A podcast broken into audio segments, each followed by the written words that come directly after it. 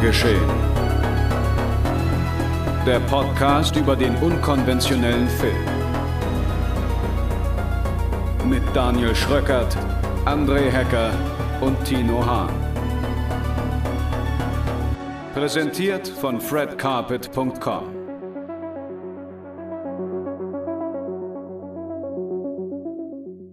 Söldner, Sauger und Spukhausbewohner, ich grüße euch und natürlich auch alle anderen Freundinnen und Freunde des gepflegten Genrefilms. Herzlich willkommen zu Folge 23 von Genregeschehen. Und wie immer an meiner Seite André Hecker. Moin.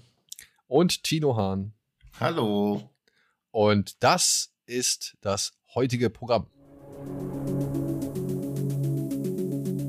In der heutigen Episode suchen wir uns einen monsterhaften Freund im übernatürlichen Horrorfilm Come Play. Wir schießen uns zusammen mit einem gefangenen Suicide Squad in Operation Eastern Condors durch den Vietcong.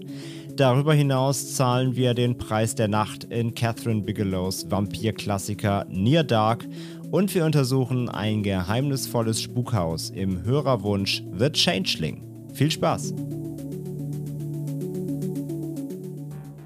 Ja, Sonntag früh 10 Uhr sitzen wir hier auf Wunsch unseres Kollegen Tino. Ich gehe mal zum frühen Konzert Hahn, der uns gebeten hat, doch etwas früher anzufangen, damit wir heute gleich vier Filme vorstellen. Und ich muss es sagen, ich bin ein bisschen müde, Tino. Es tut mir sehr leid. Ich habe gestern noch. Ach so, ich habe gestern mehrmals noch gesagt, wir können es auch später machen. Du hast gesagt, ich schaffe das. Ich schaffe das auch, ja. Ich schaffe das. Auch. Ja, gut. Ja, guck Aber- mal, in einer halben Stunde gibt es auch schon Knoppers. Ich äh, esse generell nicht mehr vor 12 Uhr. So. Womit wollen wir anfangen? Ach ja, fangen wir an mit dem Horror hinter dem Fenster. Dem neuen, modernen Fenster. Nämlich, wir wollen einen Film besprechen namens Come Play, der jetzt frisch auf DVD und Blu-ray rauskommt und gleichzeitig auch digital erhältlich ist zum Leihen und zum Kaufen. Wie nennt man das? Da gibt es eine bestimmte Abkürzung für PST, EST oder irgendwie sowas?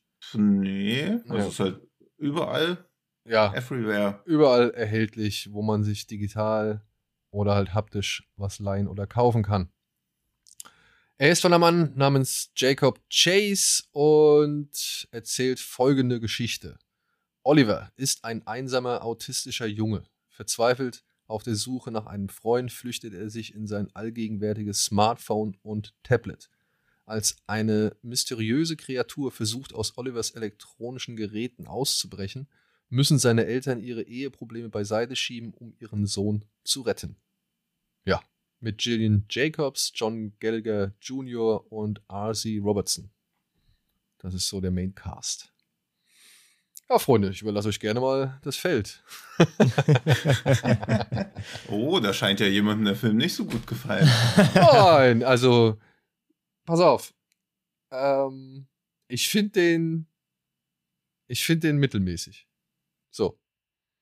Schon mal vorweg. Ja. ja. Ja, ich war am Anfang tatsächlich einen kurzen Moment erfreut, als ich dieses Emblem-Logo gesehen habe. Emblem Partners heißt es jetzt, glaube ich, oder so, ne? Oder hieß es da? Und dachte so, ach, das kommt jetzt aus der Schmiede. Und ich finde, es gibt hier und da den einen oder anderen Moment, in dem versucht wird, auch ein gewisses Emblem Entertainment Gefühl zu erzeugen. Aber das war es dann auch. Ja, und da auch da weiß ich nicht, ob du da nicht schon viel Wunschdenken am Start hast, weil ob es jetzt so einen Amplin Entertainment Corporate Identity Beauftragten gibt, der das bei jedem Film so versucht durchzupeitschen, weiß ich nicht. Aber ich hätte mir zum Beispiel von dem Film auch, also wie formuliert man das? Also ich finde, der Film ist besser, als ich ihn finde, weil er als Horrorfilm halt nicht wirklich funktioniert, wo er aber gut funktioniert, finde ich, ist in dieser in dem Bemühen, einen autistischen Hauptcharakter einzuführen, der nicht immer so funktioniert, wie man es dann doch irgendwie erwarten würde, sondern der halt auch einfach mal seine autistischen Züge ausspielen kann, was aber in einem Horrorfilm dann halt auch wieder für Jumpscares mehr oder weniger benutzt wird. Also, also da zum Beispiel einmal diese, es gar nicht mehr vor Aufregung an sich halten kann und er guckt ja so gerne Spongebob und dann auch ein bisschen diese Titelmelodie von Spongebob auf einmal summt in der Szene, wo man komplett leise sein müsste. Das zeigt halt schon diese Unkontrollierbarkeit von Impulsen. Gleichzeitig ist aber auch natürlich eine Szene, die irgendwie daraus Spannung generiert. Also es finde ich alles so eine sehr ambivalente Sache. Du, weil, mhm. ähm, da würde ich dir, bevor du weitermachst, ähm, da würde ich ja. dir sofort recht geben. Ich finde halt auch, der Film hat das Problem oder das Dilemma, dass er zu viel Horror sein muss für das, was er eigentlich sein kann oder sein möchte vielleicht. Ja. ja. Weil er ja auch dieses, den Charakter erstaunlich normal, weil ganz oft hast du ja dieses Rainman-Problem, dass wenn man schon Autismus oder Seven-Syndrom hat, muss man auch irgendwas richtig Geiles können, weil sonst ist es ja einfach nur sinnlos, Autist zu sein. Also das ist ja das große Problem von Rayman, dass da so ein Genie rein interpretiert wird. Und Oliver ist ja einfach ein ganz normaler Junge, der Autismus hat. Fertig. Und er wird ja nicht mehr so stark über den Autismus äh, definiert, was ja auch eher ungewöhnlich im Genre-Kinos ist, weil Charaktere da meistens einen Charakterzug bekommen und das ist es dann einfach. Und er wird einfach nicht durch diesen Autismus charakterisiert, sondern er hat ihn einfach, aber gleichzeitig macht ihn als Charakter noch mehr aus. Und deswegen ist es so schade, dass Camblay halt auch Horrorfilm sein muss, weil ich ja. glaube, als Drama, was ein bisschen nur aus seiner eigenen Perspektive raus erzählt und die Horrorelemente mehr zurückführt und eher so ein düsteres Mystery-Drama macht, wäre der Film weit stärker gewesen, weil dadurch halt auch schwierige Elemente reinkommen. Also ich fand es am Anfang schon ja, strange, dass Eltern ihrem Kind, das Autismus hat, ein Buch schenken, was falsch verstandene Monster heißt.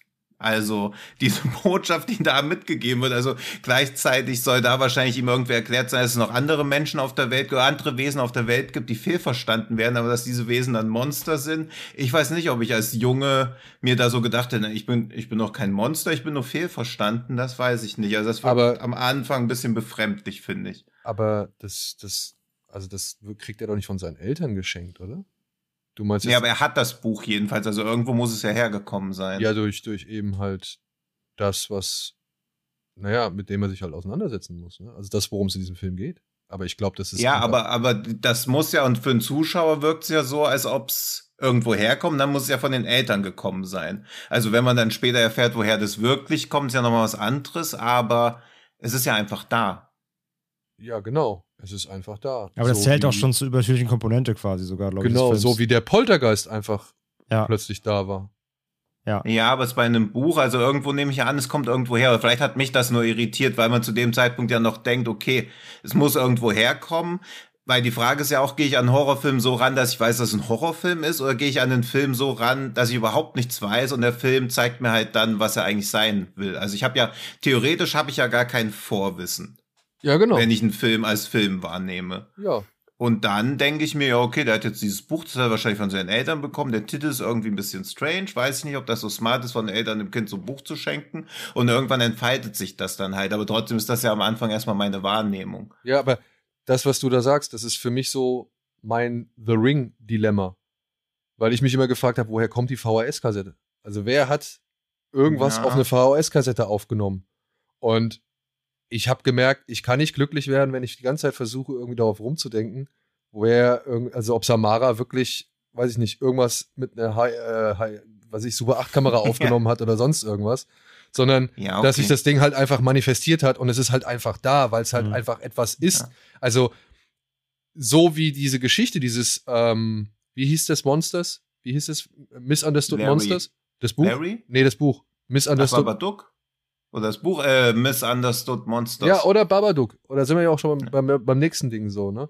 Ähm, Babadook, das VHS-Tape, ja, äh, jetzt hier das, das, das äh, Misunderstood Monsters. Das sind halt diese Dinge, die kommen halt ja, aber dann ist es halt inszenatorisches Geschick. Also bei, bei The Ring frage ich mich sowas ja auch nicht. Ich frage mich bei 24 auch nicht, ob die nicht mal auf Toilette müssen. Also sobald ich anfange, mir so Fragen zu stellen, merke ich ja schon, es hat nicht funktioniert. Genau. Ich saß, habe ja auch noch nie Nightmare on Elm Street geguckt, mir so gedacht, was macht Freddy Krüger eigentlich, wenn er sich den Arsch abwischen muss? Also das denkt man einfach nicht. Weil sobald man das denkt, hat der Film ja als Gesamtwerk schon irgendwie versagt, weil das ist ja gerade dieses, dass es diese Suspension of Disbelief einfach auslösen will. Aber Camblay beginnt natürlich auch mit diesem obligatorischen Horrorfilm-Einstieg, dass man schon mal ein bisschen ja. Jumpscare serviert bekommt, damit man weiß, okay, hier geht's um Horror, jetzt muss aber erstmal eine Dreiviertelstunde lang Exposition dir wieder angucken, wie es halt bei zu vielen Horrorfilmen ist. Aber trotzdem wird das nicht für mich nicht glaubhaft genug etabliert. Also ich finde, dass Camblay wesentlich stärker daran ist, seine Charaktere zu etablieren, als diese Horrorhandlung. Da würde ich auch recht geben. Wenn wir jetzt eh ja. eh schon bei Babadook einmal waren und dann eben auch bei diesem Buch und der, der Symbolik dieses Buches, dann können wir auch gleich zum ganz äh, über, über zum Überbord mal gehen, weil ich finde es halt schon spannend, weil ich für mich hat es zumindest so gewirkt, ich bin gespannt, ob ihr es auch so gesehen habt, dass ähm, dieses Monster ja eben, wie es ein Babadook ja auch ähnlich gemacht hat, deswegen habe ich, also kam Place schon so ein bisschen wie der Digital Babadook so, nur halt in einem mm. Tablet statt einem Buch, dass der halt dieses Monster ja auch schon so ein bisschen dafür verwendet, eben dieses, diese, dieses Familiengefüge zu beschreiben, dass, äh, dass das Monster eben so das ist, was diese Familie zerreißt und was im Endeffekt ja, ja dann auch so ein bisschen eben für seinen Autismus ja auch stehen soll, glaube ich. Ne? Und deswegen passt das ja dann ja, auch genau. zu diesem Buch halt, ne? Ähm, weil äh, so die, man hat es ja schon im Plot ja gehört, also die, ähm, die Eltern haben halt Ehestress, der Vater pennt halt schon auf der Couch zu Beginn des Films, der weiß halt schon Bescheid und er zieht ja dann auch ähm, relativ schnell aus in den ersten 45 Minuten quasi, also die haben halt sich verkracht und es deutet alles darauf hin, dass es eben natürlich auch am Sohn liegt, der natürlich nichts dafür kann, aber die Situation ist halt überfordernd mit so einem ähm, Kind, was einfach äh, sch schwierig zu handeln ist im Alltag und ähm, da benutzt der Film natürlich dieses Monster, wie es ein Babadook eben auch macht, aber ein Babadook eben dann doch geschickter, äh, um, um dieses Monster eben so als Zwist der Familie so ein bisschen zu verwenden, um das Ganze so darüber zu legen. Und ich bin halt der bei Tino. Ich fand halt auch, der Film ist echt eigentlich gut darin, seine Charaktere äh, zu einzuführen und zu ver verständlich zu machen. Und der Film ist auch eigentlich viel zu gut gespielt für das, was der Film Ende des Tages ist. also ich fand. Es ist ja auch das Kind aus Marriage Story. Ja, genau. Also ich fand das alles sehr glaubhaft und Jillian Jacobs sehe ich auch halt gern so. Das fand ich alles gut, aber die spielen eigentlich auch viel zu ambivalent dafür, wie der Film eigentlich im Endeffekt sich ausfügt. Ähm, aber ich fand halt auch die, die ganzen Horrorparts dann, wie sie ausgespielt werden, wiederum, sind halt der krasse, plakative Gegenpol so. Das Einzige, was so ein bisschen geholfen hat, waren halt die, die Kids-Darsteller. Wenn du dann echt ein bisschen, das ist das, denke ich mal, was Daniel mit, auch mit dem Emblem meint, ähm, wenn da so ein bisschen diese, diese Jugend-Kinderfreundschaft da so reinkommt. Das war irgendwie ganz cool. Ähm, auch wenn ich dieses eine bisschen Bully-Kind so ein bisschen äh, fake fand. aber. Und der war ja auch fake, ne? Ja, ja, klar, aber, aber auch wie er gespielt hat, wirklich fake leider ein bisschen. Ähm, aber das ist so ein bisschen Kids-Darsteller-Problem.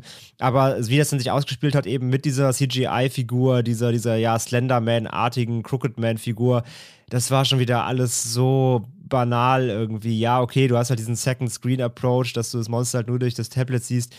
Aber das war mir auch alles echt krass zu dünn. Also ich fand die Horrormomente im Film wirklich alle sehr, sehr schwach. Ja, vor allem, weil sie halt auch wirklich so nach all diesen modernen Geflogenheiten gearbeitet haben. Ne? Also, weiß ich nicht, sie legt das Tablet auf den Tisch, sie geht irgendwie in die Ecke des Raumes oder zumindest weiter hinten in den Raum rein, die Kamera zoomt auf sie ran Sie ist fertig mit ihrer Tätigkeit, was immer sie da auch gemacht hat. Die Kamera zoomt wieder raus und das Tablet liegt plötzlich auf dem Sessel neben ihr. Ja. So, äh, du merkst halt schon direkt von Sekunde eins an, wenn so eine Szene beginnt, dass es eben solch eine Szene ist, mhm. die jetzt gerade diese Stimmung aufbauen soll, die so ein bisschen Kameraspielereien irgendwie präsentieren soll, die halt einfach, ja, versucht, diesen Grusel optisch irgendwie greifbar und oder visuell zu gestalten. So. Und das ist halt etwas, was wir seit keine Ahnung, Insidious so oft sehen. Mhm. Weshalb sich dann halt auch Figuren eben nicht unbedingt, da würde ich halt so in manchen Momenten halt dann doch widersprechen, da verhalten sie sich dann schon so, wie das Drehbuch das gerne hätte und mhm. wie es mhm. das Drehbuch gerne braucht, eben um halt diesen Kameratrick irgendwie auszuführen. Und das ist das, was ich halt so schade finde. Und da stimme ich euch beiden vollkommen zu.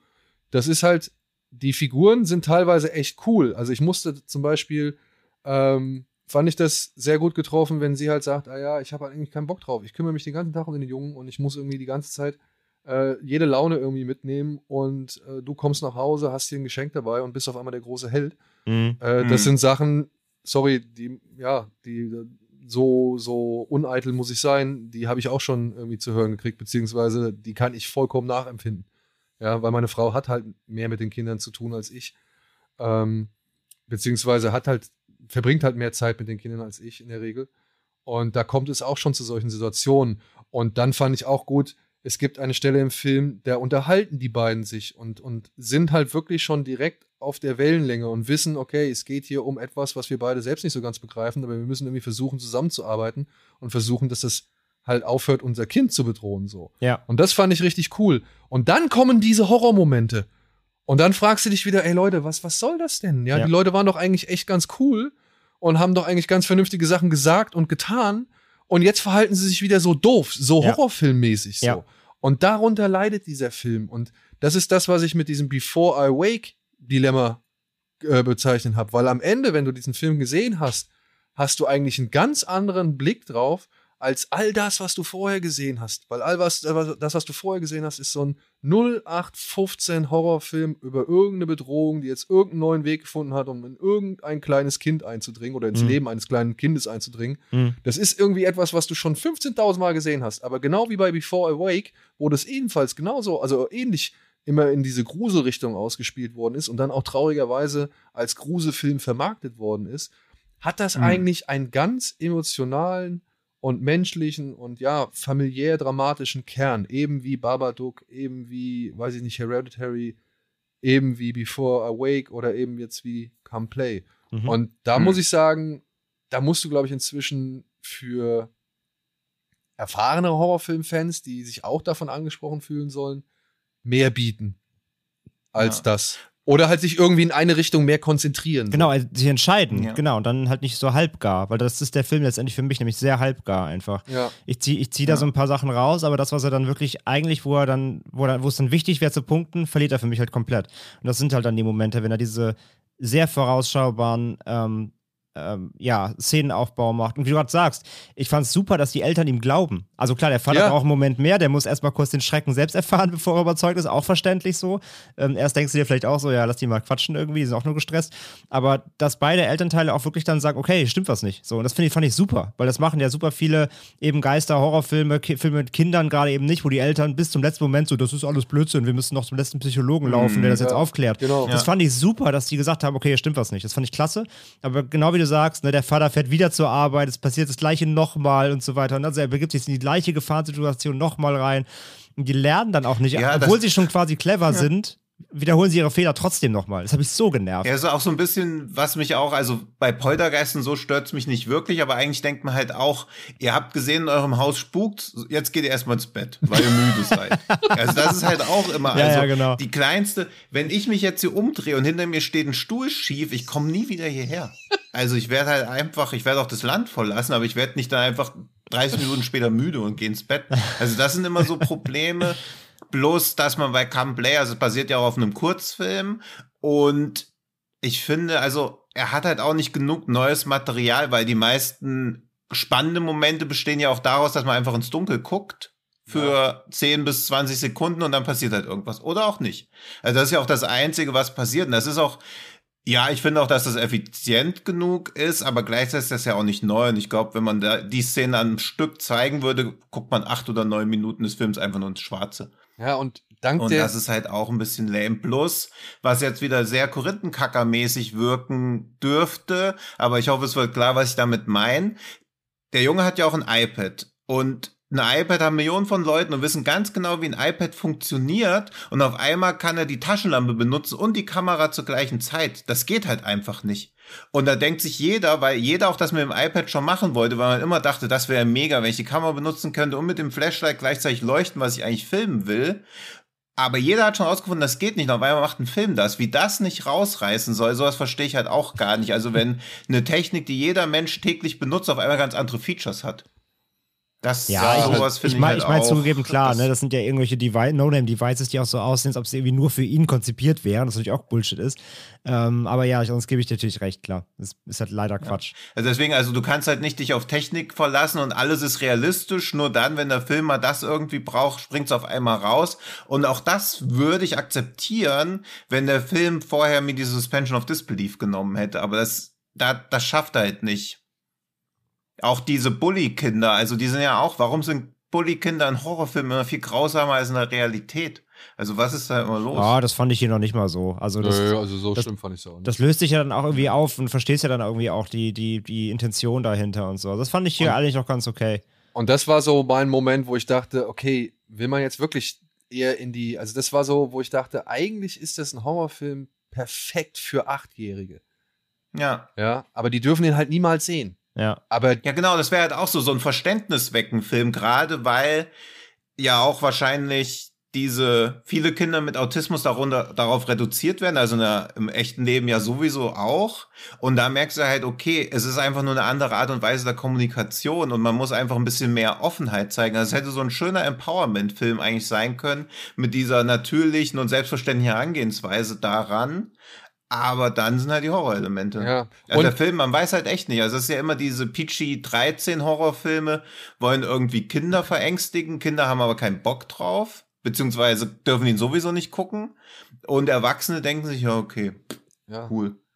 Ja, und das, das, das meine ich. Und im Endeffekt ist es halt dann doch eigentlich gar nicht so ein richtiger Horrorfilm, sondern halt mehr ein Drama. Oder im Kern Ja. ein Drama. Und ähm, ich dachte halt nur, ne, da kommt dieser Moment, wenn die Kids bei ihm übernachten sollen, was auch schon ein bisschen weird ist, aber ich glaube, in den 80ern hätte man solches, so, sowas auch schon äh, auf den Weg gebracht. Oder beziehungsweise gemacht. Und dann hätte ich es cool gefunden, wenn diese Kids sich jetzt, und da dachte ich ja so, da will der Film irgendwie hin. Diese Kids, die sich eigentlich nicht leiden können, beziehungsweise durch irgendein ja, irgendein Missverständnis oder durch irgendeinen Streit in der Vergangenheit oder durch irgendeinen Ärger in der Vergangenheit irgendwie entzweit wurden, müssen jetzt hier quasi wieder allein gegen diese Bedrohung an, ankämpfen, so, also oder beziehungsweise gegen diese Bedrohung vorgehen. So Monsterbusters halt, ja, also der Monster Squad. Ähm, wo ich dachte, ah, für einen Moment dachte wirklich so, ach, soll das in die Richtung gehen? Okay, das dann das wäre cool gewesen, ja. bring it to me, so, ja, gib's mir. Habe ich Bock drauf, so, ja. Aber da muss ich halt auch schon fünf Sekunden später feststellen, nee, fuck, das kann gar nicht so sein, weil dafür wurde einfach die Dynamik zwischen den Kids am Anfang viel zu wenig aufgebaut. Hm. Ja, weil du ja eigentlich schon eher mit, ähm, wie heißt der, Oliver?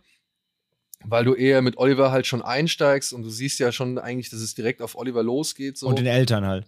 und, und den Eltern. Ja. Und die dann erstmal, und das war, war ein bisschen schade, wo ich gedacht habe, ja, eigentlich, ne, wenn das jetzt wirklich mit Emblem was zu tun hätte, dass man halt eben sich sagt, okay, wir versuchen Stoffe aufzukaufen, die so ein bisschen den Geist unserer alten Filme zu, äh, die versuchen unseren, Mhm. den Geist unserer alten Filme zu repräsentieren.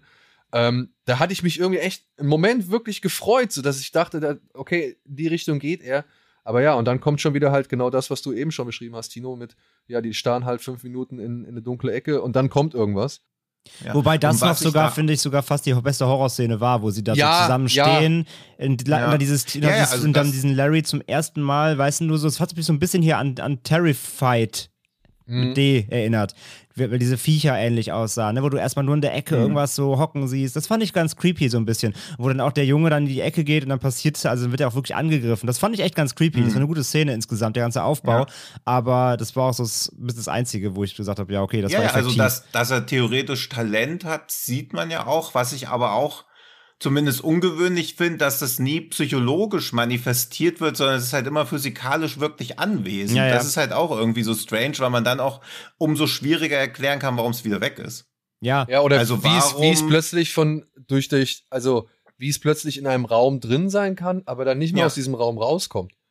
Ja. Ja, oder warum es auch nicht gleich viel krassere Sachen macht. Also Ja. warum ist dieser Larry, wenn er irgendwie das auch das kriegt, Insidious irgendwie cleverer hin, dieses zunehmende mächtiger werden des Dämons. Das ist ja auch immer irgendwie halbwegs wichtig, dass das erklärt wird, während ich bei Larry mir die ganze Zeit denke, okay, du bist doch schon da. Also, warum machst du denn nichts? Ja, ja, genau. Ja. Und das ist, das ist halt das Ding. Und ich meine, am Ende des Tages, ich glaube schon, dass eben Camplay trotzdem eben eine Art Babadook sein wollte. Ich glaube schon, dass der eben dieser ganzen Autismus-Monster-Thematik irgendwie eben diese New Modern Horror, Drama, Horror-Vermischungsansatz haben wollte, aber schafft es halt überhaupt nicht. Ja, Also, halt, Da- er da- wollte da- Babadook sein und musste halt die Lights out machen.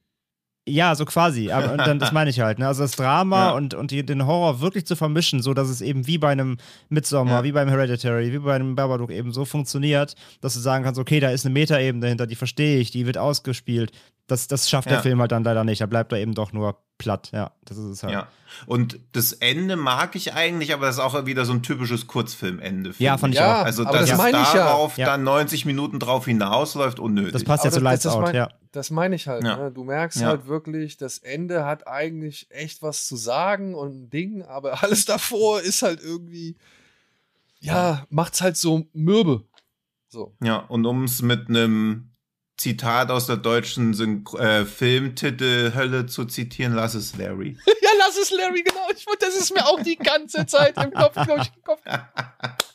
Lass es Larry, ja. Ist, oh, ja. Schade.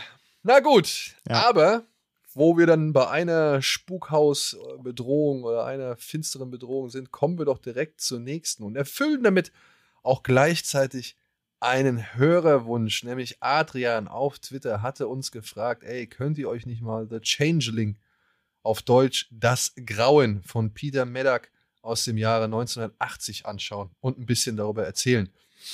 Und weil wir den alle entweder schon ewig nicht mehr gesehen hatten oder noch gar nicht kannten, haben wir gesagt, ja komm, machen wir den noch mal.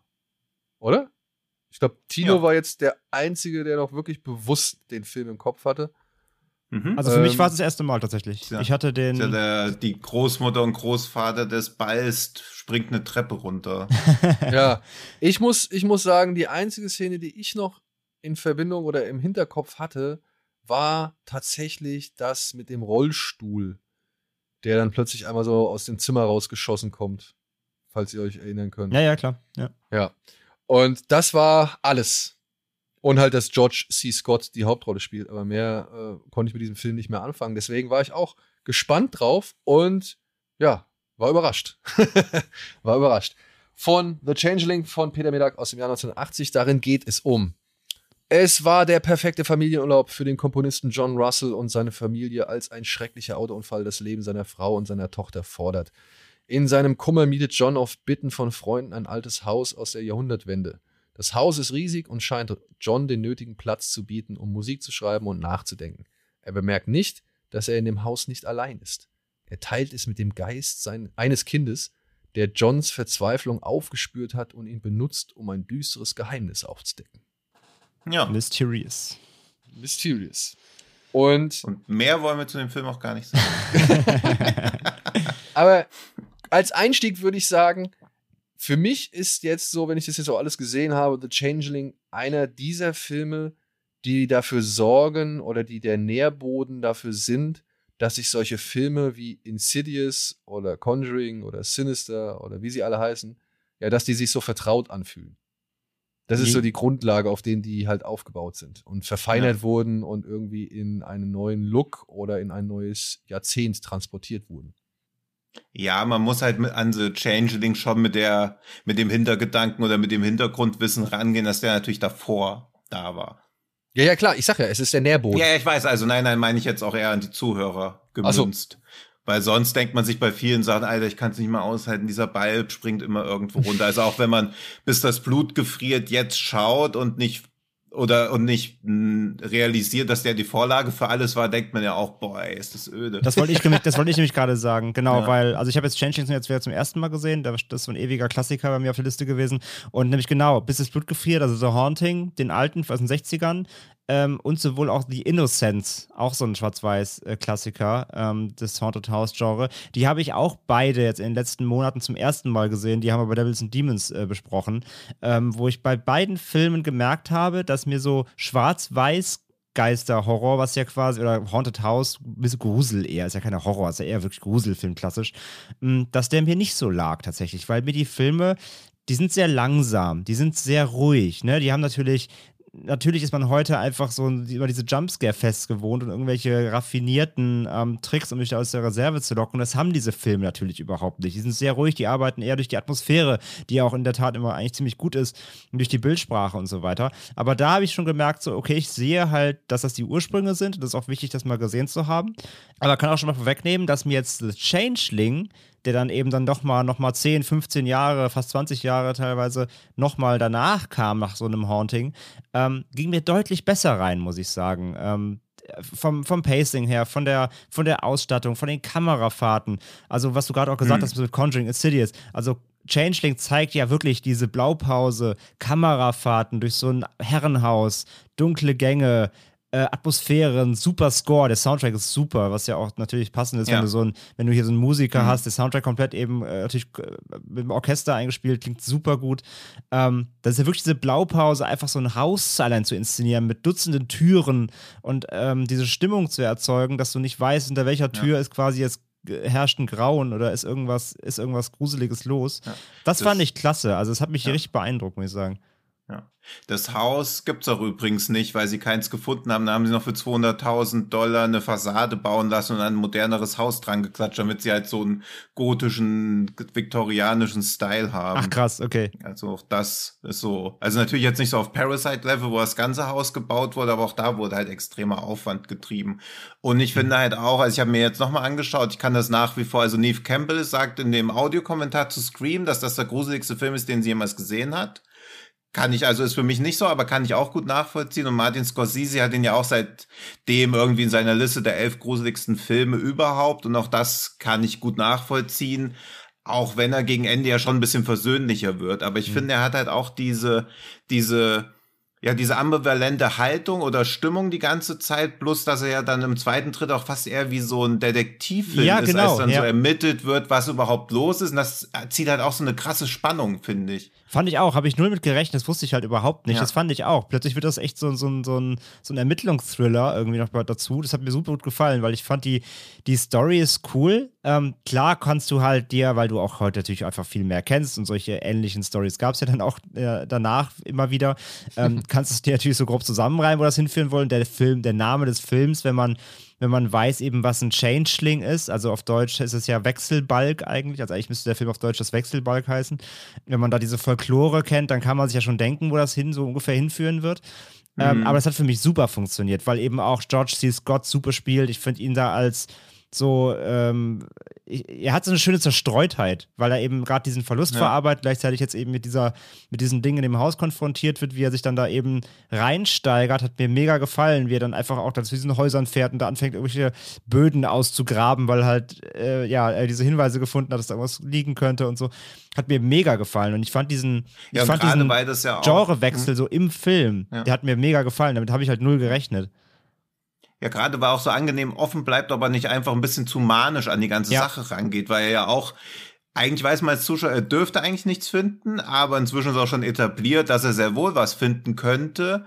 Und das hat halt auch so eine Spannung, weil er ja auch zunehmend ja nicht verzweifelter wird, aber er ja davon völlig überzeugt ist. Und als Zuschauer denkt man ja, okay, vielleicht bildet er sich auch einfach alles nur ein. Also ich, das mag ich auch, dass das so in der Waage bleibt. Mhm. Noch wollte noch einen lustigen Fun-Fact, ratet mal, wer das Baby ist. Welches Baby? Das Baby. Es gibt doch einmal irgendwie so ein paar Monate altes Baby kurz zu sehen. Okay, Hab keine Ahnung. Habe ich jetzt nicht mehr wirklich äh, bewusst. Ja, kann man auch nicht erraten, aber es ist Joshua Jackson in seiner ersten Filmrolle. okay, krass.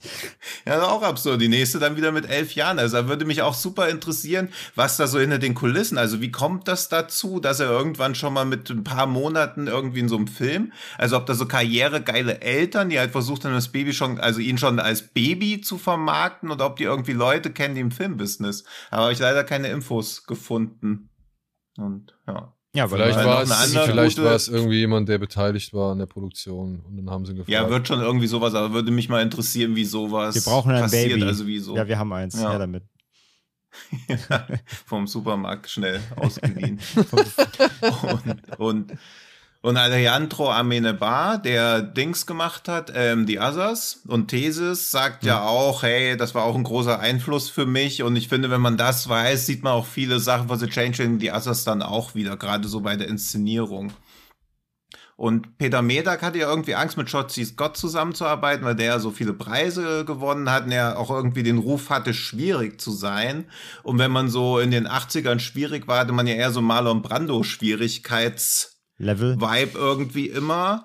Und die einzigen Probleme, die es aber bei den Dreharbeiten gab, war wohl, wenn zwei Set-Designer, die haben irgendwann ein Schachbrett umgestoßen, an dem, äh, mit dem, wo George C. Scott schon seit zwei Wochen gegen sich selbst gespielt hat, und da muss er wohl ausgerastet sein. Aber ansonsten soll alles gut gelaufen sein. Also nie Schachbretter umstoßen oder nie mit Schauspielern arbeiten, die gegen sich selbst Schach spielen über einen Zeitraum von mehreren Wochen. Na gut, geht jetzt eh nicht mehr, aber ist mir ja auch aufgefallen. Das ist ja auch wieder so ein Film, wo du mal auf, die, auf den Cast guckst und da lebt eigentlich keiner mehr von. Das ist auch so absurd, ne? Ja. Wenn du mal guckst. Das ja. stimmt. Ich habe mich gefreut, John Kolikos da zu sehen. Der spielt diesen Polizisten, der mal irgendwann bei ihm auftaucht und irgendwas von der Erpressung. Achso, der, der er- Inspektor. Ja, genau, Ja, die, ja. Er nie, die, die er nie geäußert hat. Dann habe ich mich gefragt, warte mal, wo er ist. Die, dieses Gesicht kenne ich doch. Das habe ich doch schon mindestens. Das ist wieder eins dieser Gesichter, wo du weißt, den hast du früher wirklich regelmäßig gesehen, rauf und runter gesehen irgendwie oder in einer, in einer gewissen Phase immer wieder gesehen, dass es sich dann so bei dir eingebrannt hat, aber du kannst es nicht mehr richtig zuordnen. Und dann habe ich Hm. geguckt, das ist der Balta von Kampfstern Galactica, von der alten Serie. Ah, Kennt okay, ihr, oder die okay. Filme, kennt ihr die noch? Das, ist, war, das war der Mensch, der mit den Zylonen zusammengearbeitet hat. Boah, Der wurde dann halt- zu ja, lang also ich her, habe jetzt kein aber Bild vor ja. Augen, aber. Ja, also der hat immer auf so, so einem Imperator-ähnlichen hohen Stuhl gehockt mit so einer Haube irgendwie auch noch, also über ihm so, die so sein Gesicht so komisch beleuchtet hat. Ja, okay. Wenn ihr das Bild seht, dann glaube ich, und falls ihr Kampfstein Galactica kennt, dann äh, werdet ihr auf jeden Hm. Fall wissen, wer es ist. Ja, ja. Ich muss leider Und- sagen, ich muss leider sagen, ich kann euch nicht so ganz zustimmen, was das Schauspiel von George C. Scott angeht. Ich finde, der wirkt hier schon so ein bisschen nach, was mache ich eigentlich hier? Also hin und wieder, das fand ich jetzt schon eher so ein bisschen runtergespielt. So, also alles in allem hat mich der Film schauspielerisch nicht ganz wirklich überzeugen können, was vielleicht aber auch der deutschen Synchro hier und da mal geschuldet ist. Also da waren manche Sätze, wo ich mir gedacht habe, hat sich denn das jetzt einfallen lassen oder ob das wirklich so im Original gewesen ist, wage ich jetzt arge zu Das, bezweifeln. das stimme ich sogar zu. Ich habe auch auf Deutscher gesehen. Das, Das- kann ich doch nachvollziehen. Ja, da waren Ja, so ein paar das- Sachen, die ich glaube also- ich auch nicht ganz akkurat übersetzt waren. Es sah aber schon den Also ich Lippen glaube, ein. Film, der The Changeling im Original und in Deutschland das Grauen heißt. ich glaube, da ist bei der Synchro vieles nicht so wirklich Ja. Ast reingelaufen. Aber auch mal abseits davon, wie gesagt, fand ich, hatte Scott hier und da schon einen etwas gelangweilten oder irgendwie so, so innerlich die Augen rollenden Ausdruck im Gesicht, beziehungsweise Eindruck in seinem Schauspiel. Das. Nee, also ich mag, ich mag den in dem Film. Hey, also ich finde auch, dass er sich Mühe gibt. Also nee, George C. Scott immer, immer eine sichere Bank. Wie gesagt, also wenn er, wenn er keinen Bock hatte, hat er es dann irgendwie so verwandelt, dass es so leicht apathisch wirkt. Und das passt ja auch wieder zu seinem Schicksal irgendwie in dem Ganzen. Also er läuft, klar, er läuft da so ein bisschen zerstreut rum, aber das passt ja auch dazu. Er ist ja voll überfordert von allem so gerade im Leben. Ja, und das Ding ist halt, dass man jemanden, der General Patton gespielt hat, dem nimmt man ja auch nicht so kurze Konfusion oder was soll ich als nächstes machen wirklich ab, weil man ihn natürlich auch mit den vorherigen Rollen immer assoziiert. Ob das jetzt sonderlich smart ist, so jemanden in einem Horrorfilm zu besetzen, der dann auch teilweise Entscheidungen trifft, wo man so denkt, puh, das ist jetzt so ein bisschen eher so Try and Error, das ja, finde ich auch diskutabel zumindest. Also, Aber generell, dass es irgendwie, also ich könnte jetzt keinen Horrorfilm sagen, wo irgendjemand von dem Level von C. Scott, der schon mit Preisen vollgeschissen wurde davor, dann auf einmal die Leadrolle in einem Horrorfilm spielt, jetzt so aus heutiger Sicht. Außer Leute, die halt irgendwie ihren Zenit schon lange hinter sich haben. Naja, aber, sowas. aber ich glaube, hier in den 80ern war Scott wahrscheinlich dann auch nicht mehr der gefragteste Mime, oder? Also, ich meine, Patton und, und Dr. Seltsam und so, das, das war ja alles dann schon vorbei. Und, und Ja, ja, aber welchen Film jetzt gibt's, wo ein 60-jähriger Schauspieler noch die Hauptrolle? Also wo überhaupt ein 60-jähriger die Hauptrolle Ja. spielen würde und jemand, der halt x Preise gewonnen hat. Also ich kann mich jetzt an keine The Burt Father, Reynolds Horrorfilme. Wer? The Father, Ja gut, aber der war ja nicht. Ich meine, er hat mit Transformers seinen letzten Hit gehabt, ist noch gar nicht so lange her. ja. Aber er hat halt Ja. auch jetzt einen Oscar gekriegt und in einem Oscar-prämierten Film mitgespielt. Äh, die Hauptrolle. Also, das ist auch nicht. aber es ist halt kein Genrefilm. Ja, aber parallel, ich glaube, letztes Jahr hat er drei Filme gemacht und bei der dritte war wieder so ein komplett lustloser Serienkiller-Rotz. Also, Ja. Ich weiß nicht, The Father könnten wir vielleicht auch nochmal zur Debatte stellen, ob das ein Genrefilm ist oder nicht. Ähm, ja, vielleicht mit Genre-Elementen, aber dann kannst du Amour ja auch reinnehmen, weil er einmal kurz diese Horrorfilm-Klischees bedient. Ja, als sie da, also, aber ich meine, Ja. warum nicht? Also über Haneke ja, kann man immer reden. ich, das stimmt, ja. Aber ich glaube, das ist eher ein gutes Zeichen dafür, dass Genre allgemein anerkannter wird. Aber auch bei der Kinovorführung zu Liebe habe ich halt auch gemerkt, in dieser Szene, die ich als mit Abstand schwächste im Film empfinde, wo er da auf diesem überfluteten Flur steht, da er sich von hinten die Hände um seine Kehle legen, was ja als lahmerer Effekt überhaupt kaum vorstellbar ist, wenn es ein reinrassiger Genrefilm wäre, aber wie das halbe Publikum vor Angst aufgeschrien hat, wo man halt auch merkt, okay, sowas funktioniert halt noch. Und das war ja auch bei Swimming Pool von Ozone. der auch ein Ende hat, wo sich Horrorfilme seit 20 Jahren nicht mehr trauen, so ein Ende zu bringen. Und das wird dann wieder als Mindblowing und Dramameisterwerk und das hätte man ja überhaupt nicht erahnen können, abgefeiert. wo ich mir teilweise auch denke, okay, viele, viele etablierte Filmemacher bedienen sich schon sehr bei Genrefilmen. Auch Christian Petzold, Jo. äh, Christian Schmidt bedient sich ja auch permanent irgendwie an Genrefilmen eigentlich. Ja, ich meine, warum auch nicht? Also ich meine, Ja, nee, ich finde das ja auch gut. Es ist halt nur, dass diese Würdigung für Genrefilme generell ausbleibt, aber viele Elemente sich halt schon in Dramen oder so reinschleichen. ja. Oder halt in Detektivgeschichten Ja. mit George C. Scott. Ja. also, Und ich muss auch wieder Dings, also C. Scott hat da halt noch Hardcore gemacht, 79. oh ja, den, oh ja. Oh, Und der war aber auch nicht äh, gut. dann noch, ja, Hardcore ist super und der Feuerteufel war ja damals auch gut. Also, finde ich. Na gut, würde ich sehenswert, aber oder zumindest Stephen King Verfilmung. Also mit anderen Worten, seine Zeit war noch nicht Pass auf. rum. ich sag mal, was diese Filme sind, alle sind, ja, sie besitzen alle das Potenzial, liebenswert zu sein. Ja, also es gibt bestimmt irgendwo genug Menschen, die sagen, ey, da ist genug drin in diesem Film, das mich erreicht, das mich kriegt, das mich packt, das mich berührt, das mich gruselt, das mich zerfetzt, was weiß ich. Also das will ich gar nicht abstreiten. Aber komm, also Feuerkind war schon rumpelig. Also das war wirklich kein, und vor allem, wenn man das Buch kennt, ist es halt einfach nicht. Ja, den habe ich mit zwölf oder so gesehen. Keine Ahnung. Ja. Damals hat mich, glaube ich, auch noch mehr beeindruckt. Und hier, was hast du eben noch gesagt?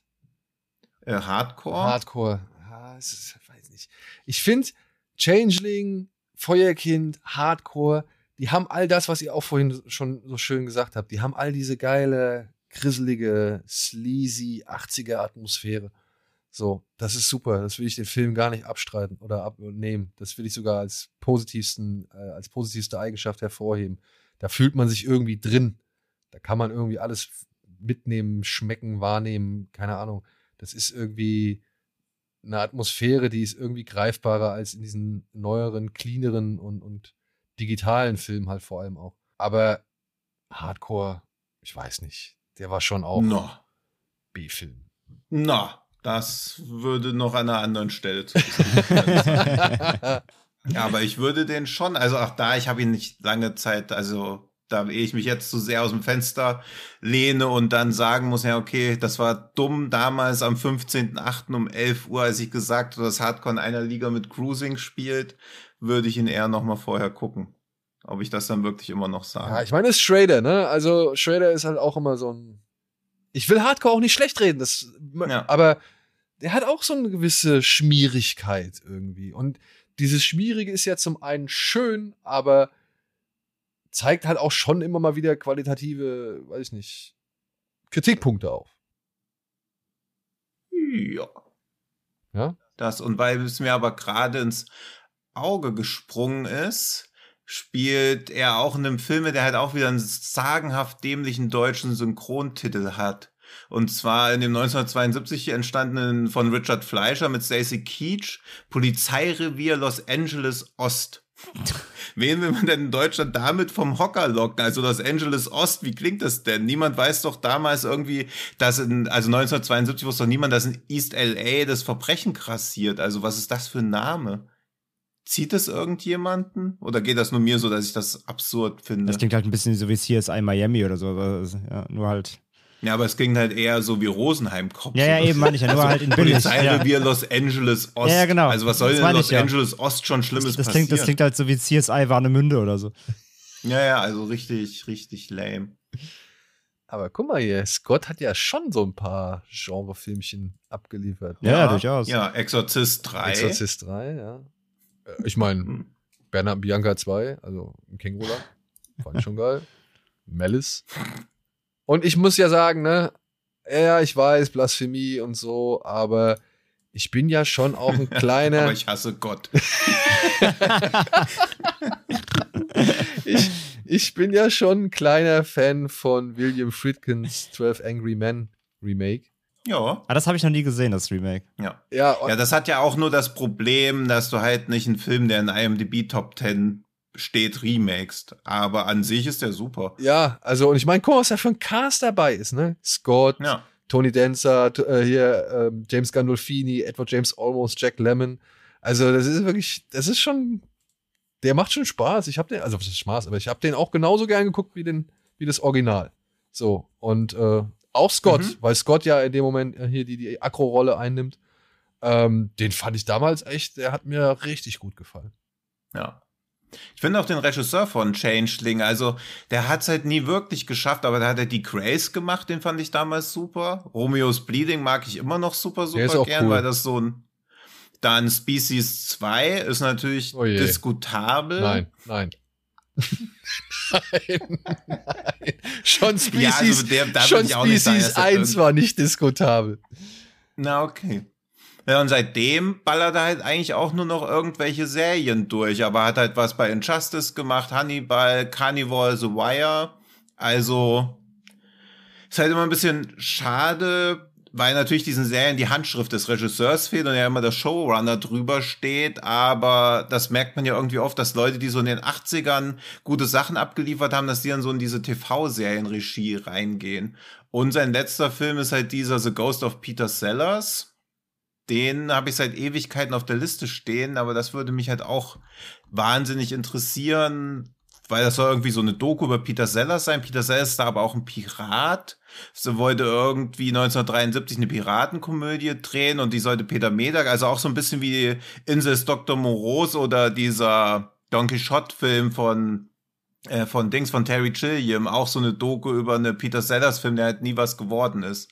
Den möchte ich halt auch gern irgendwann noch mal sehen. Ist das aber, also, ist das dieser Ghost in the Noonday Sun? Oder, also, ist das, ist das dann der Film oder ist das der Film, der gemacht werden sollte? Das ist eine Doku über Das den Film, der gemacht Doku werden über den sollte. Film, der nicht rausgekommen ist. Ja. Okay. Weil Peter Sellers und Peter Medak waren wohl befreundet und dann wollten die halt zusammen so eine Piratenkomödie machen in den 70ern und er scheint halt immer noch da so ein Trauma zu haben davon. Also jedenfalls, dass die Beschreibung, dass es irgendwie seitdem, obwohl es 43 Jahre her ist, scheint er immer noch darunter zu leiden, dass es nicht zustande gekommen ist. Und das würde ich super gern sehen. Auch wegen den 95% bei Rotten Tomatoes. Okay, ja, habe ich Weil ich glaube halt, dass Peter Medak, also er hat viel Potenzial gehabt, aber wahrscheinlich hat er irgendwann dann auch so einen Hollywood-Knacks bekommen. Ja, schade. Ja. Und es gibt wohl auch schon Aufnahmen aus dem Film. Jedenfalls alles, was man zu dem Film also bisher sieht, sind halt auch schon so Aufnahmen auf so einem Boot. Und Piratenfilme hatten ja eh immer das Potenzial, richtig daneben zu gehen, wenn man an sowas wie die Piratenbraut denkt und so. Also von daher Ja, sind ja diese Dokus über Filmprojekte, die gemacht werden sollten und dann halt aus Grund von irgendwelchen Nicklichkeiten nicht zustande gekommen sind, ja immer super spannend. also, weil bei, bei Letterbox ist hier halt ein Film mit Peter Sellers und den scheint es wohl zu geben. Ghost, Ghost in the Noonday Sun. Okay, dann sollte, dann wurde vielleicht nur Medak irgendwie als Regisseur abgesägt oder so. Dann, also ich weiß es leider nicht. Da bin ich zu wenig belesen. Ist mir nur gerade wieder aufgefallen, als ich durch die Peter Medak-Sache durchgeguckt habe, dass ich den seit immer schauen wollte. Ah, hier ist ja. Reverences Ghost in the Noonday Sun. Ah, so wie ich es jetzt verstehe, sollte, wollte Sellers das machen, aber dann hat er irgendwie das Vertrauen in den Film verloren und versucht, den zu sabotieren, dann erst den Produzent rausgeschmissen und dann auch seinen Freund und den Regisseur Peter Medak. also als ob ihm Peter Sellers in den Rücken gefallen wäre, was ihn schwer getroffen hat. Ja, geil. Ging auf jeden Fall nach Potenzial. Vielleicht, ich guck's einfach mal und dann kann ich nächste Woche oder so mal fundierter anstatt diesem Rumgestammel hier. Das klingt dann auch wieder so ein bisschen wie dieser Jerry Lewis-Film über diesen ähm, KZ-Clown. Da habe ich nur die Doku Hm. zugesehen. Äh, das fand Stimmt, ich auch interessant, äh, was, was, was Lewis da vorhatte und wie das alles den Bach runtergegangen ist. Ja, das ist Mhm. spannend, ey. Sowas, auf sowas habe ich auch immer Bock. Ja. Cool. Gut. Haben wir auch auf Eastern Condors Bock? Das liegt an dir. Achso, äh, ganz kurz, bevor wir übergehen, nur mal jetzt wer, für alle, die Changeling eben auch noch gucken wollen oder möchten gerne, jetzt ihn auch noch nicht kennen. Ist ein bisschen schwierig, ähm, also der ist in Deutschland nicht, nicht indiziert oder so, der, der ist ja auch nicht brutal, aber es gibt nur DVDs von Kinowelt und Studio Kanal, aber auch die sind schon wieder so halb vergriffen, da müsst ihr mal gucken. Und ansonsten gibt es ihn auf Blu-ray nur im Ausland, nämlich aus England von Second Sight oder in Amerika von Severin Films. Ähm, Wäre auch so ein Film, der in Deutschland nochmal ein schönes neues Re-Release mal ver- vertragen könnte. Aber ja, müssen wir ein bisschen suchen, um den zu finden. Ist nicht so ganz easy, gibt es nicht einfach so um die Ecke. Das nur noch dazu. Ja. Und streamt halt auch Dafür- nirgends leider. Und dafür frisch jetzt wieder in der, im DVD-Regal oder im Blu-ray-Regal ist jetzt das von Tino bereits angesprochene Werk Eastern Condors. Ein Film von Sammo Hung oder Sammo Hung aus dem Jahre 1987. Und darum geht es, oder darin geht es um eine bunt zusammengewürfelte Gruppe asiatischer Gefangener, die in den USA inhaftiert sind und die erhalten eine einzige Chance auf Freiheit. Sie sollen tief nach Vietnam vordringen und ein geheimes Raketenwaffendepot zerstören, das die USA bei ihrem Abzug zurückgelassen haben. Zack. Easy. Man on a Mission. Fertig. Geht dahin, Ja. macht das Ding platt und wenn ihr zurückkommt, falls ihr zurückkommt, kriegt ihr Straferlass. Kennen wir irgendwoher, oder? Krass. Ja. Ja. Der Suicide Squad der 80er. Ja, ja. Oder das Dirty Dozen der 80er. genau. Ist auch, äh, ist auch von Hang deutlich an, an das Dirty Dozen angelehnt worden, beziehungsweise im Zuge des Erfolgs dieses Films von Peter Aldrich war es, war es nämlich, glaube ich, ne? Mhm. ähm, ist äh, dieser Film Robert. inszeniert worden und ist genau das, Freunde. Also ein paar ein Haufen wilder Hunde wird dahin geschickt und tatsächlich, wie schon ähnlich bei Suicide Squad, eigentlich nur als Ablenkungsmanöver gedacht, aber plötzlich sind sie die einzigen Überlebenden und müssen jetzt halt die Mission zum Ende bringen oder zu einem Ende führen. Und ich habe den Film jetzt erst spät entdeckt, was mich ein bisschen beschämt, aber gleichzeitig auch erfreut, denn ich muss sagen, ich hatte sehr viel Spaß mit diesem Film. Aber ich lasse natürlich erstmal gerne alle anderen Meinungen zu. Tino schart auch schon mit den Hufen, dann kommt. Nee, ach, das, das stimmt gar nicht. Nee, Spaß hatte ich mit dem Film auch. Also, das war's. ja. nee, das kann man schon machen. Also ich mag dieses, dass er am Anfang ein bisschen langwieriger ist, wird halt durch diesen 80er-Style dann wieder so aufgebrochen. Also es würde mich, glaube ich, bei einem aktuellen Film mehr stören, dass er doch ein bisschen behäbig in die Gänge kommt. Aber so hat das halt auch so einen Charme. Und wenn sie erstmal in Vietnam sind, geht's ab. Ja. Fertig. Da werden Ja. dann Palmblätter zu Waffen umfunktioniert. Dann springt man irgendwie. mit- Ey, Jürgen Bau, ne? Der Typ Hm. ist ja, ey, wirklich, der ist einfach nur crazy. Ich meine, der hat im Jahr zuvor, glaube ich, war es, war, glaube ich, 86, hat er mit Sammo Hang schon den Millionärs Express gedreht. Oder Shanghai Police, Hm. wie er in Deutschland heißt. Ja. Und in dem Film springt der ja schon von irgendwie fünf Meter hohen Gebäuden runter oder noch höher und läuft irgendwie in die nächste Szene rein und so. Und, und stürzt sich da halt jedes Mal wieder irgendwie aus irgendwelchen Höhen in den Tod, in den sicheren Tod. Muss ich dazu noch Kampfszenen irgendwie liefern, die ihn halt irgendwie in die Bewusstlosigkeit kicken. Und, und weiß ich nicht. Und ein Jahr später macht er denselben Kram nochmal und toppt, toppt es fast sogar noch, wenn er da von diesem Baum springt, um diesen einen Typ zu greifen, nachdem er sich das Seil an, ans Hm. Bein gebunden hat. Ja, ich, das ist, da ist alles drin, was so ein Film braucht. Meiner Ja, bei, der, bei, der, bei der Szene, ne, hatte ich mega Predator-Vibes. ja, oder, Da- oder, der- oder Rambo 2. Einstellung, ja, klar, auch, aber ich, äh, wie der da in dieser Baumkrone steht, der hat nur noch einen Tarnanzug gefehlt, ein paar Rasterlocken, der der Predator gewesen. Da musste ich sehr lachen, ja. Also, das ist echt Wahnsinn, was der da ab, abliefert an Stunts, auch wo er dann aus diesem, aus diesem hohen Gras, wenn die da rausjumpen und Leuten Messer im Flug in die Brust werfen und da ist so skurrile Action darin. Aber gute eben alte Hongkong-Schule so. Merkt ja, halt. total. Alles halt handmade Ja. und so. Und alles, alles so geerdet in seiner Wahnsinnigkeit. Und das macht es halt so greifbar. Das fand ich echt sehr, sehr beeindruckend. Aber wo du gerade sagst, äh, langsam in die Gänge, ich fand, der, der baut halt überhaupt nicht lange auf. Der geht ja so zügig durch und, und rein. Und also allein, dass er damit anfängt, dass sie die, die, die amerikanische Flagge nicht gehisst bekommen, da war ich eh schon abgeholt. Äh, Anfang, hab mich totgelacht. Ja, okay, Und- das ist lustig. Der, der, ja. der Film hat halt auch so ein, der hat auch so eine geile Humorlevel, weil es halt, also es driftet halt jetzt nicht so ab, dass du denkst, das ist Hotshots, aber, aber es ist halt immer noch albern teilweise genug, dass du halt immer noch einen guten, guten Lacher rauskriegst, so, aber bleibt dann auch Mhm. wieder in der Action trotzdem dann halt einfach auch brachial und ernst genug irgendwie, dass das gut funktioniert. Also ich fand diese Mischung, dass er nicht zu albern wird, aber trotzdem natürlich auch diese, diese, diese, ja, dieses, dieses Hongkong-Overacting natürlich, dieses sehr ausladende Spiel von allen, das da trotzdem drinsteckt, ähm, das hat halt super gepasst, auch in diese, einfach in diese Big-Scale-Action-Szenen, so, war super. Ja. Aber ich Ja, verstehe ich das. mag das auch alles. Also, Aber ich weiß nicht. Es wirkt halt immer so, als ob ich sowas nicht genießen könnte. Aber ich meine, das ist ja das, weshalb ich jetzt auch diese ganzen Bollywood-Action-Filme mir anschaue, dass sie halt am Anfang irgendwie ein bisschen rumalbern und sobald die Action an den Start kommt, ist sie halt immer eine Nummer zu drüber, aber in dem ganzen Kontext komplett glaubwürdig. Aber jetzt mal kurz, wo wir bei dem Thema sind.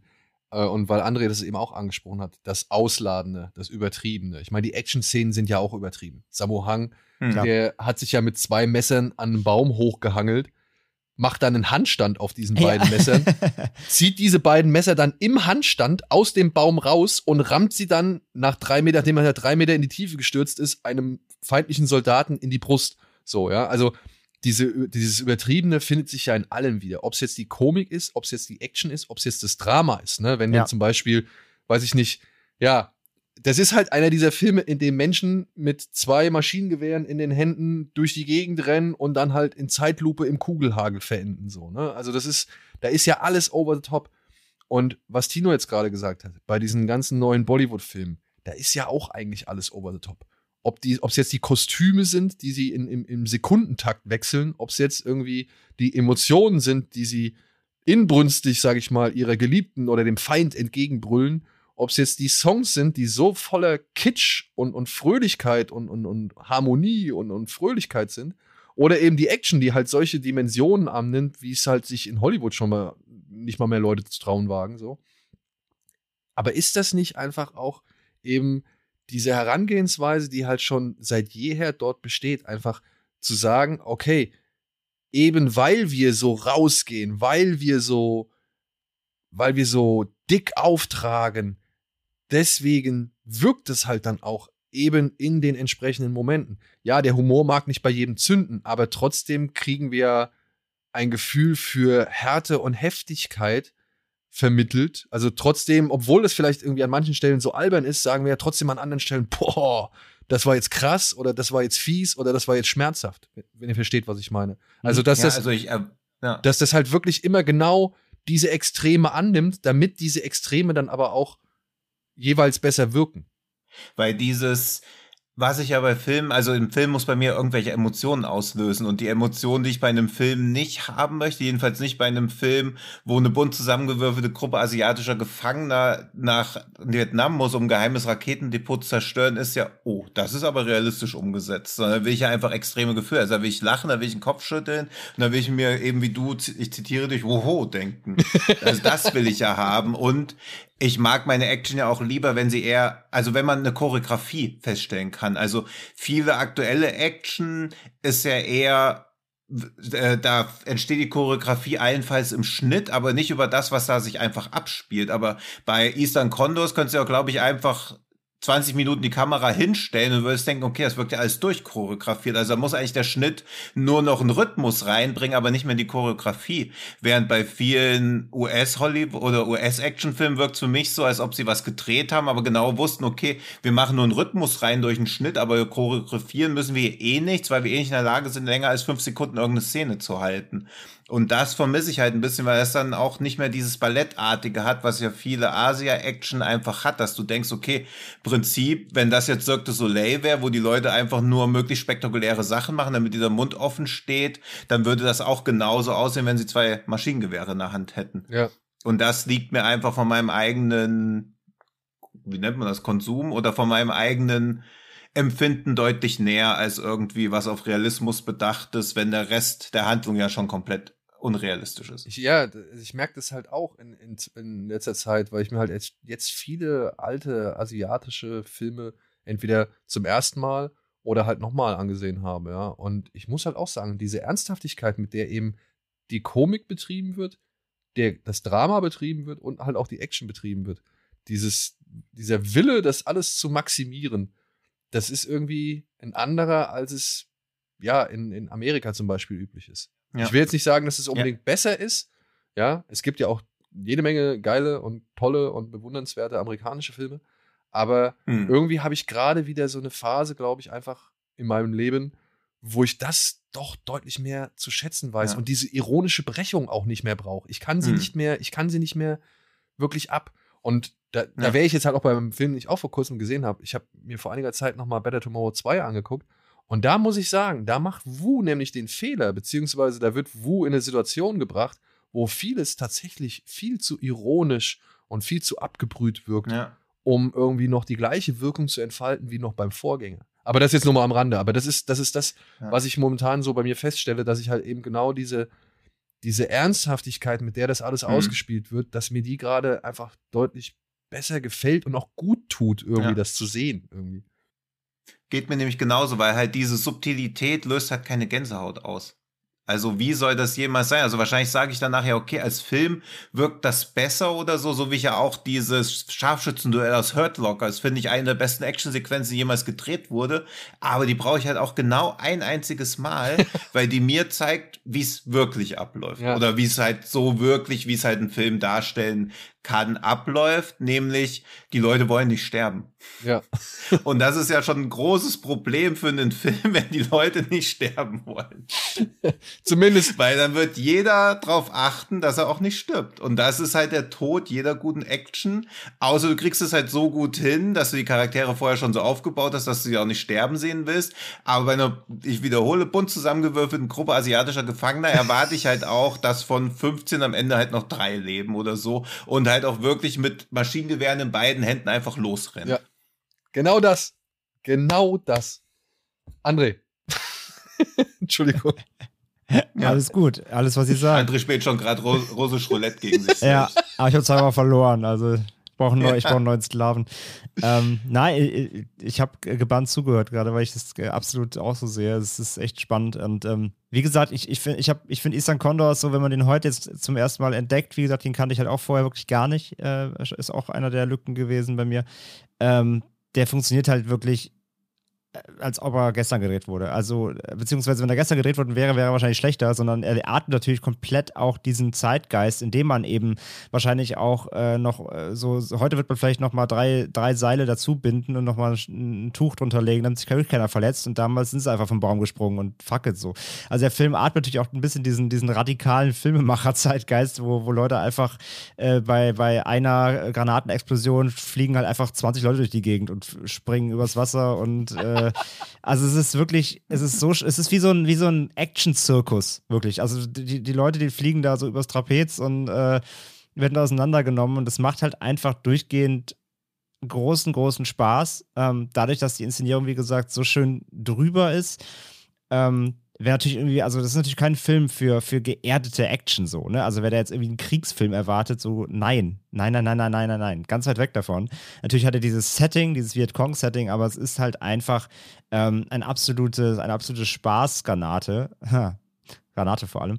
Und ähm, ich, ich fand halt auch, ich habe oft das Problem bei solchen Filmen meistens im Finale. Und ich war schon, als sie hier dann nämlich dann auch in dieses, natürlich in diese Raketensilo da reinkam, dachte ich mir so, oh nee, es wird jetzt hier so ein Kammerspiel, äh, Exit und die, die sind meist ein bisschen holprig, weil dann soll irgendwie ein geiler Endkampf stattfinden. Aber selbst der hat funktioniert, weil er halt hier in so einem richtig geilen Martial Arts äh, Style Endkampf mit dem, mit dem Oberbösewicht quasi äh, endet, was auch wieder super funktioniert hat. Yuan Wa. Ja, genau. Und äh, das, selbst das klappt halt mit seinem ekelhaften Lachen ganz Zeit. Bisschen Barney Geröllheimer mäßig. Das hätte von Tino sein Lachen, die Lache. Ähm, ja, genau. Der Giggling General. Der Giggling General. Auch das hat funktioniert und so. Also der Film funktioniert halt in jedem Szenario und das war, fand ich sehr beeindruckend. Auch dazu halt einfach, was ich auch mega mochte, deswegen natürlich, also klar, äh, äh, Dirty Dozen, aber natürlich auch trotzdem Suicide Squad aus heutiger Sicht Vergleich. Auch dieses, jeder kann halt immer draufgehen. Ne? Es gibt keine so richtige Plot-Armor, so. Das ist halt einfach halt äh, auch die Hauptcharaktere, die ja quasi per se auch nicht gut sind, aber die natürlich trotzdem über den Film so ein bisschen ans Herz wachsen, natürlich mit dieser, dieser Truppe, die du begleitest. Ähm, da kann einfach jeder einfach mal sich eine Kugel fangen zu jeder Zeit und so. Das, dann nimmt sich der Film auch trotz aller Überheblichkeiten der Inszenierung auch trotzdem kurz die Momente, um auch so einen Charakter dann kurz zu betrauern und sowas.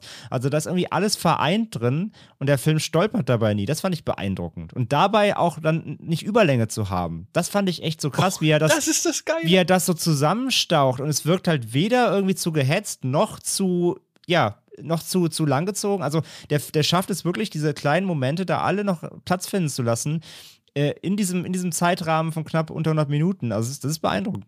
Obwohl Hang nicht so ganz glücklich war, weil seine Ursprungsfassung wohl länger gewesen ist. Mhm. Also da hat er Mhm. noch ähm, unter anderem am Anfang den Figuren ein bisschen mehr Einführung gegönnt, so dass zum Beispiel im Knast oder das zu sehen war, wie sie im Knast halt leben und irgendwie, was ich, Karten zocken oder aber auch halt gegen Mitgefangene oder die Wärter kämpfen müssen. Mhm.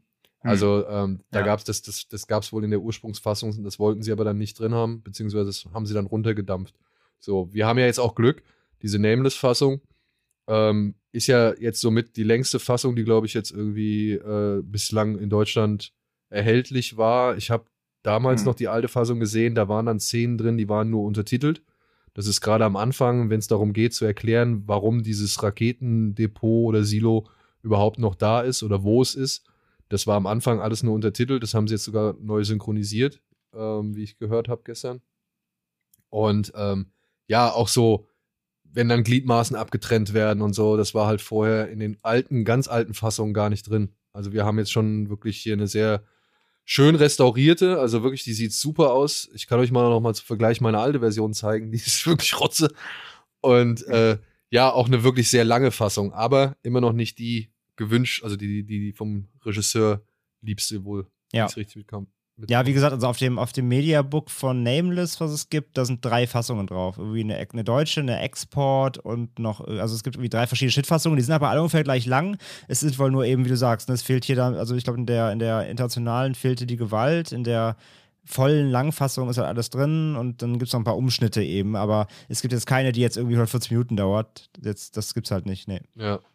Ey, und ich musste gestern noch mal so lachen, ne? Da gibt's diese eine Szene mit dem Typ, der die ganze Zeit die Kippe im Mund hat. Ich meine, mehr kannst du ja eigentlich nicht zu den Leuten sagen, ne? So- und da gab's so eine Szene.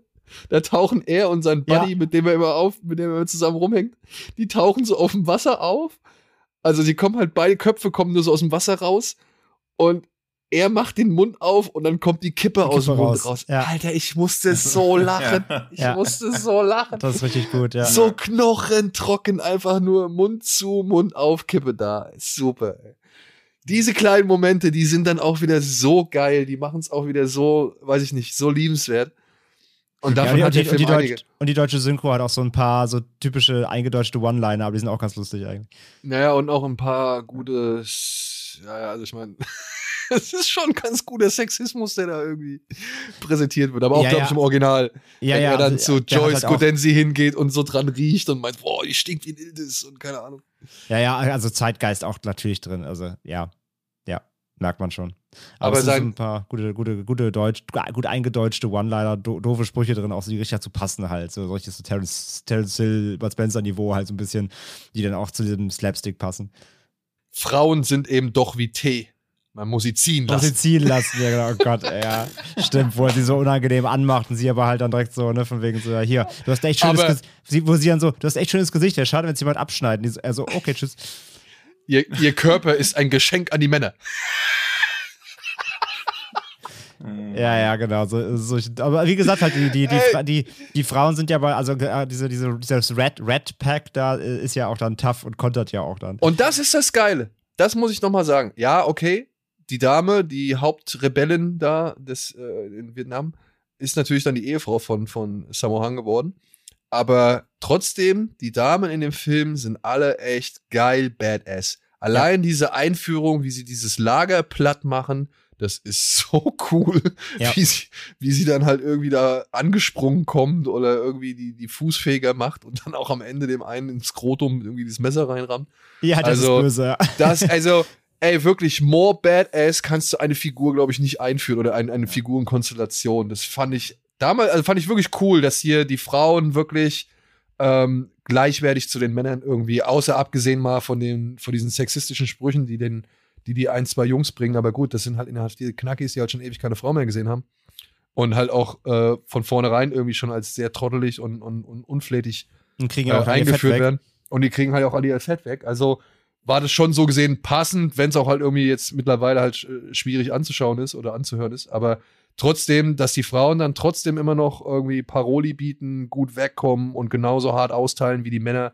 Ja, und am Anfang ja sogar irgendwie den Lied übernehmen. Also sie holen die ja auch ab und sie kennen Ja. sich ja aus. Also sie, sie müssen, die, sie brauchen die ja auch ganz klar, sind ja so ein bisschen auch im Lied am Anfang. Das fand ich auch total cool, dass sie da so echt so direkt so als, als knallharte Kämpfertruppe da eingeführt werden. Das ist super cool, ja. Also, Freunde, hat alles, was man braucht.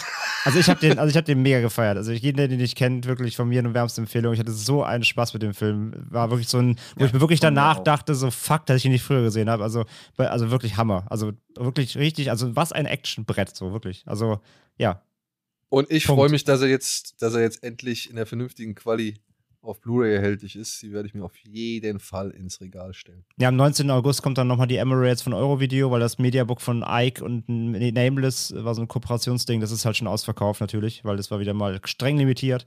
Also wer das verpasst hat, am 19. August gibt es dann die normale Fassung im Handel. Aber das ist, ähm, nur kurz, wenn ich dich kurz korrigieren darf, das ist nach wie vor von Nameless. Eurovideo ist nur der Vertrieb.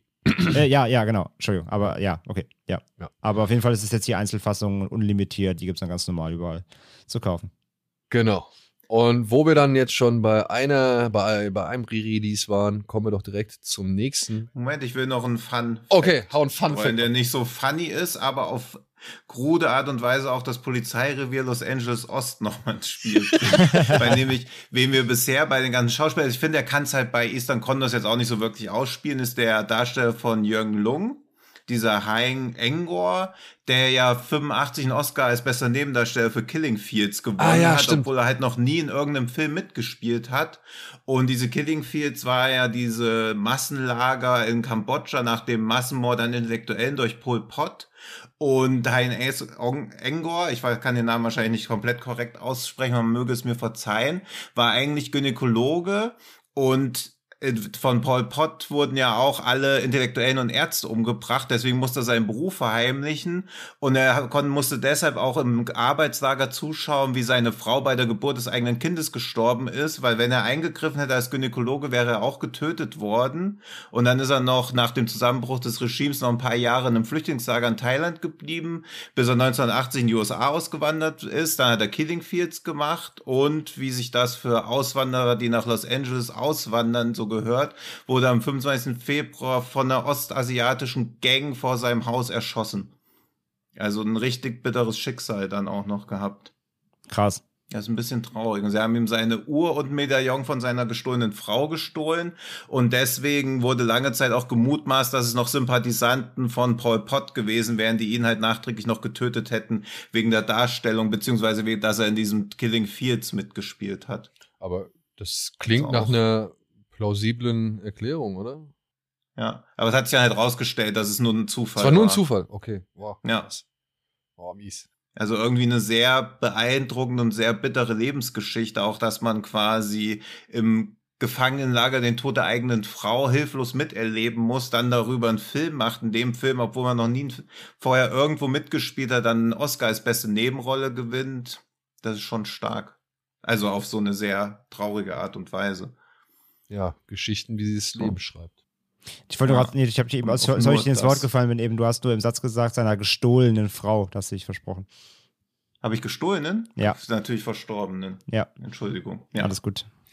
gut. So, oh Mann. So. Nachdem es jetzt schon so dark war, kommen wir vielleicht zu Near Dark zurück. Ja, Sorry, mir fällt keine bessere Überleitung ein. gut, aber die nehme ich trotzdem dankbar an.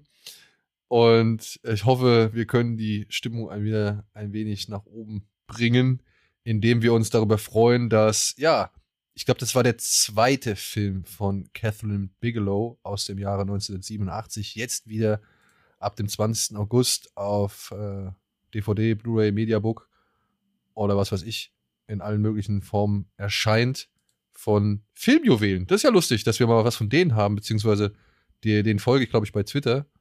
Und ähm, bin immer sehr erfreut über das Angebot von denen, was sie so rausbringen. Ja, und sie bringen. Genau, also das, also das, also das Mediabook gibt's schon, das habe ich auch. Und jetzt kommt halt auch wieder hier nochmal ein Re-Release ähm, in der normalen Blu-ray-Fassung. Ja, ist doch. Wer, wer das Mediabook nicht sein eigen nennen kann oder beziehungsweise wen das vielleicht auch zu teuer war oder gar nicht so viel Es gibt es gibt's aber tatsächlich auch noch. Also wer noch, wer es noch möchte, aber für normal, wer das nicht braucht, genau, findet es jetzt ein bisschen günstiger. Oder wer eben halt eben nicht so viel Schissel drumherum braucht, wie André oder ich, der ähm, kann sich ja jetzt dieses äh, Re-Release zu, ans Herz legen. Weil, weil ich finde, und so viel kann ich schon mal vorwegnehmen, ähm, ist für mich einer der besten Vampirfilme aller Zeiten. Hiermit habe ich es gesagt. Und Ja, deswegen, deswegen sollte man sich oder kann man sich diesen Film eigentlich schon bedenkenlos ins Regal stellen, wenn man denn auf Vamp- Vampirfilme steht. Aber falls man von diesem Film noch nie was vorher gehört hat, dann erkläre ich hier einmal kurz die Geschichte oder die Handlung. Hier geht es um ein Farmerjunge namens Caleb aus dem Mittleren Westen wird widerwillig Mitglied der Untoten, als sich ein Mädchen, das er kennenlernt, als Teil einer Bande von Südstaaten-Vampiren entpuppt, die in gestohlenen Autos über die Highways ziehen. Ja, und Caleb wird gebissen von Jenny Wright, wie heißt sie im Film? Ja, May. May. May. Ja, wird, wird gebissen und ist aber gar nicht so wirklich erfreut. Er ist zwar sehr verknallt in May, aber hat, tut sich sehr schwer damit, andere Leute zu beißen oder eben generell Blut zu trinken, weshalb er erstmal mit Tierblut und halt mit dem Blut von May über die Runden gebracht wird. Aber ja, er entschließt sich halt, seine Familie zu verlassen und sich eben diesen Nomaden, diesen Vampirnomaden anzuschließen. Und ich habe es ja schon gesagt, äh, daraus entsteht ein Film, der ursprünglich mal ein Western werden sollte. Und weil man gemerkt hat, irgendwie kommt man nicht voran im Skript, hat man sich dazu entschieden, dieses Skript mit einem, ja doch zu dem Zeitpunkt sehr populären Genre zu mixen, nämlich dem Horrorfilm, und hat daraus einen Vampir-Western gemacht. Leider mit dem Pech, dass er gegen einen anderen Vampirfilm antreten musste, der zuvor gestartet war und der wesentlich erfolgreicher war. Das war nämlich The Lost Boys.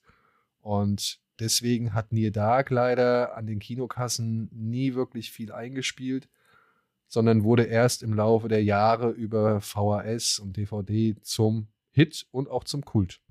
Kann man schon mal so sagen. Ja. Ja. Und er ist ja auch, also klar, es ist ein Vampirfilm, aber es ist nur wahrscheinlich Vampirfilm. Das Wort Vampir wird ja nie. Also das ist auch was, was das Publikum quasi mitbringen muss, was, glaube ich, dem Film auch ein bisschen schadet, weil er sich was auch seine Stärke ist, aber er verweigert sich ja klaren Zuordnungen. Und das ist, glaube ich, im Marketing immer ein bisschen ein Problem. Weil du hast ja auch, also diese Vampir-Gang mit Henriksen, Paxton und Goldstein hattest du halt ein Jahr zuvor in Aliens die Rückkehr als also eigentlich ist das eine sichere Sache, wenn du einfach nur sagst, hey, hier sind dieselben Leute dabei wie bei Aliens, aber es geht um Vampire. Wie kann sowas noch floppen? Ja, in dem halt ein Vampirfilm über junge Teenies Vampire drei oder zwei Monate vorher oder nicht mal mehr, also nicht mal ja. im Kino war, ja. Und wisst ihr, was das Geile ist? Ähm, hier gibt es ja diesen kleinen Jungen, der, wie heißt der, Joshua Miller oder so? Wenn ihr. Ja, Homer. Homer, genau. Das, der, das ist der Halbbruder von Jason Patrick. Und Jason hm. Patrick ah. hat in Lost Boys einen, ja, ja okay. zum Vampir werdenden jungen Mann gespielt. Ja. Und ihr Vater ist der Pfarrer aus Der Exorzist. Ja, also der gemeinsame Vater von den beiden ist der Pfarrer aus Exorzist. Ähm, und Joshua Miller hat dann irgendwann nur noch das Drehbuch von Final Girls geschrieben. Und war in Halloween 3. Und war in Halloween 3. Ja. Ja, und Lost Boys hat dem Film, glaube ich, wirklich gerade an den Kinokassen erst recht noch zusätzlich das Genick gebrochen so. Aber natürlich ja. halt auch die Tatsache, will ich gar nicht abstreiten, dass der Film natürlich erstmal schwer greifbar ist und du denkst, ey, was sehe ich diesem Cowboy dazu? Und plötzlich beißen sich die ja. Leute so. Aber genau das, muss ich einfach sagen, war das damals, als ich den im Zuge einer VHS, und hier bin ich offen und ehrlich, Raubkopie, oder sagen wir mal so, Sicherheitskopie, äh, das erste Mal gesehen habe. Der befand sich als zweiter Film auf einer Kassette mit einem Film, den ich eigentlich sehen wollte. Und dann habe ich mir den Film noch danach reingezogen. Und ich weiß nicht warum. Ich fand am Anfang fand ich das alles ein bisschen düster und merkwürdig so, aber ich bin dran geblieben und je mehr dieser Film voranschreitet, je mehr diese geilen Bilder äh, zum Tragen kommen von, von Adam Greenberg und je mehr dieser Tangerine Dream Soundtrack da reinspielt. Ja, der ist halt super. Und, und, und je mehr man merkt, ey, das sind gar nicht diese Knoblauch hassenden irgendwie in irgendwelche Gewänder, Rüschgewänder oder Rüschhemden gehüllten Vampire, die so irgendwo auf irgendwelchen alten Schlössern leben, sondern das sind irgendwelche abgefuckten, ja, miesen, kleinen, weiß ich nicht, Umherstreifer so. Das fand ich super. Ja, also ich, ja, mach, ich, ich, ja. ich mache jetzt, glaube ich, mal ein bisschen den Tino. Also ich, ich glaube, ich finde von uns hier am allen Near Dark, glaube ich, am, das klingt jetzt böse, am schlechtesten. Ich, ich mag den Film auch sehr, aber ich finde ihn nämlich nicht so großartig, wie ihn die meisten machen. Ähm, ich hatte immer meine Probleme so ein bisschen mit dem Film. Ich weiß nicht, woran es so richtig liegt. Ich glaube, bei mir ist es immer dieses ich glaube, bei mir ist es genau das, dass der diesen Vampir-Mythos so ein bisschen entmystifiziert, sich da wirklich auch gar keine Regeln hält. Also das, was du, glaube ich, so gut findest, find, fand ich immer das wie ein bisschen. Das sind ja keine Vampire. Ja, ja, genau, das ist halt das Ding. Wenn man es so ausblendet, aber konnte ich halt irgendwie nie. Und dann habe ich mich immer so ein bisschen gestört. Dass, zudem irgendwie, ich hatte bei dem, das passt natürlich auch, den, der ist ja von unter anderem, also Catherine Bigelow hat den mitgeschrieben, aber auch Eric Red. Eric Red hat halt unter anderem The Hitcher ja auch geschrieben. Und ich finde auch dieses, ähm, ja, diesen Road-Movie steckt da auch drin. Das ist auch cool. Das mag ich auch total gerne. Ich mag auch dieses Rotzige an dem Film total gerne. Aber irgendwas hat mich bei dem in diesem Mythos irgendwie immer, immer ein bisschen gestört. Vielleicht war es mir dann doch am Ende zu viel Romeo und Julia und zu wenig Vampir oder so. Aber ich mag den echt gerne, aber nicht so gerne, wie, wie ihn die meisten mögen. Und die ganze, die ganze Faszination für den Film habe ich tatsächlich nie so ganz verstanden. Und das liegt nicht an den Bildern, die sind, und es liegt auch nicht am fantastischen Tangerine Dream Score, weil das ist wirklich alles super audiovisuell. Und auch vom Directing, Directing hat man da schon gesehen, was eben Bigelow auch drauf hat. Das ist alles total cool. Und ich mag vor allem auch Bill Paxtons Charakter, so, der ist total durch und Henriksen ist super. Die spielen ja auch alle ihren, ihr sich alles aus dem Leib so. Das ist alles, das ist es alles nicht. Ähm, Finger vorhin, gut du hast vielleicht vorhin irgendwie gesagt, so ungreifbar. Und vielleicht ist es das. Also irgendwas an dem Film hat mich immer, ich habe mir jetzt, glaube ich, dreimal geguckt, um immer zu, nochmal zu versuchen. Man kennt das vielleicht, ne? Wenn man so einen Film, den alle mögen, und auf Anhieb mag man ihn nicht, versucht man das noch immer wieder, um, zu, um vielleicht doch, damit es irgendwann einen Klick macht. Aber es hat bei mir, bei mir bei, bei Near Dark nie ganz funktioniert. Also für mich war der immer so ein Stück weit unter den anderen Klassikern des Genres, auch wenn es vielleicht eben, wie Tino sagt, ja, es wird nicht benannt, aber mein Gott, also die Indizien sind da, dass es schon Vampire sein sollen im entferntesten Sinne, auch wenn es eben vielleicht die Regeln nicht beachtet. Aber irgendwie hat es mich nie ganz gecatcht, muss ich zugeben. Hm. Gut, ist dein Leben. Gut. Ja, halt traurig, aber ja für, nur für dich. Ich guck, ich da würde ich halt das machen, gerne jetzt, was dieser Fa Autofahrer macht, der an Bill Paxton vorbeifährt. Denn das soll übrigens auch James Cameron gewesen sein, der an dem Tag Set besucht hat. Ja. Ja gut, damals ja, waren sie Bill ja. Paxton irgendwann im Interview mal gesagt. Damals waren sie ja noch zusammen, ne? Sie waren, ja, und sie waren aber nicht verheiratet, glaube ich. Und für all die die Szene jetzt merkwürdigerweise nicht vor Augen haben, es geht natürlich um Stinkefinger. Ja. ja, aber dann, ich, äh, dann guckt ihr halt noch zehnmal Near Dark und ich gucke noch 20 Mal John Carpenter's Vampire, ist halt so. Also bitte.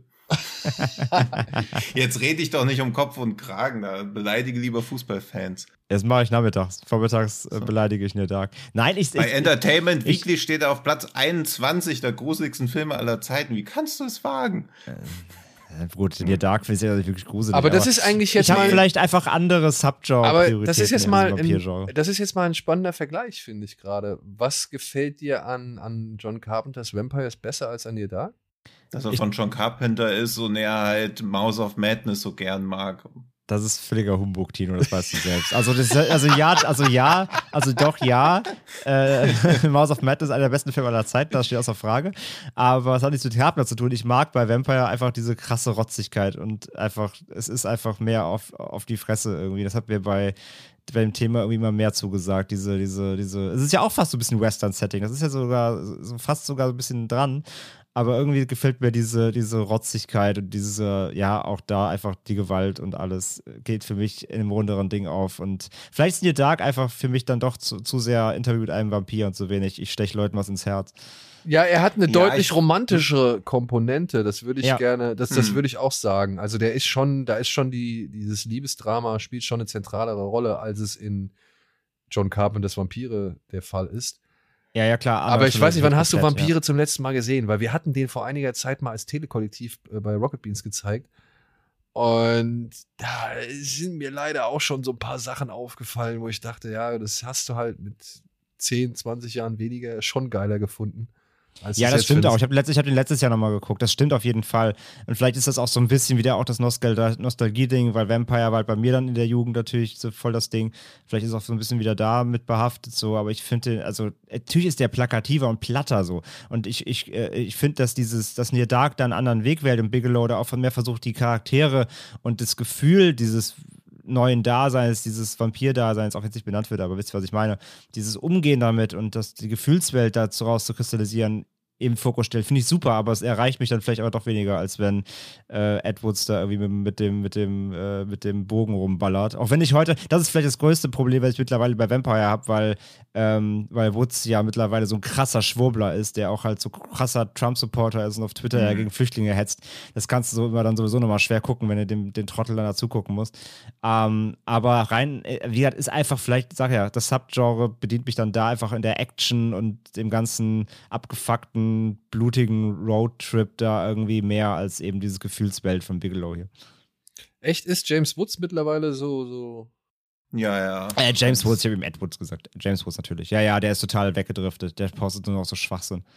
Ja, also man denkt, es wäre Satire, so absurd ist es ja, ja, genau. auch schon. ja, ja, das ist so richtig, das ist so richtig QAnon-Scheiße halt. Ja. Krass, ja. dabei galt der mal früher als, ein, als, ja, als einer der intelligentesten da irgendwie in Hollywood, ne? Also der hatte irgendwie, also ich habe das mal hier, also ich habe das mehrfach gelesen, dass das so ein intelligenter Typ sein soll und auch eben deswegen auch bei den Leuten beliebt, aber deswegen halt auch eher schon mal ein bisschen schwieriger. Aber krass, also das äh, habe ich nicht so mitbekommen. Wie in Eastern Condors schon sagen, Intelligenz schützt vor Dummheit nicht.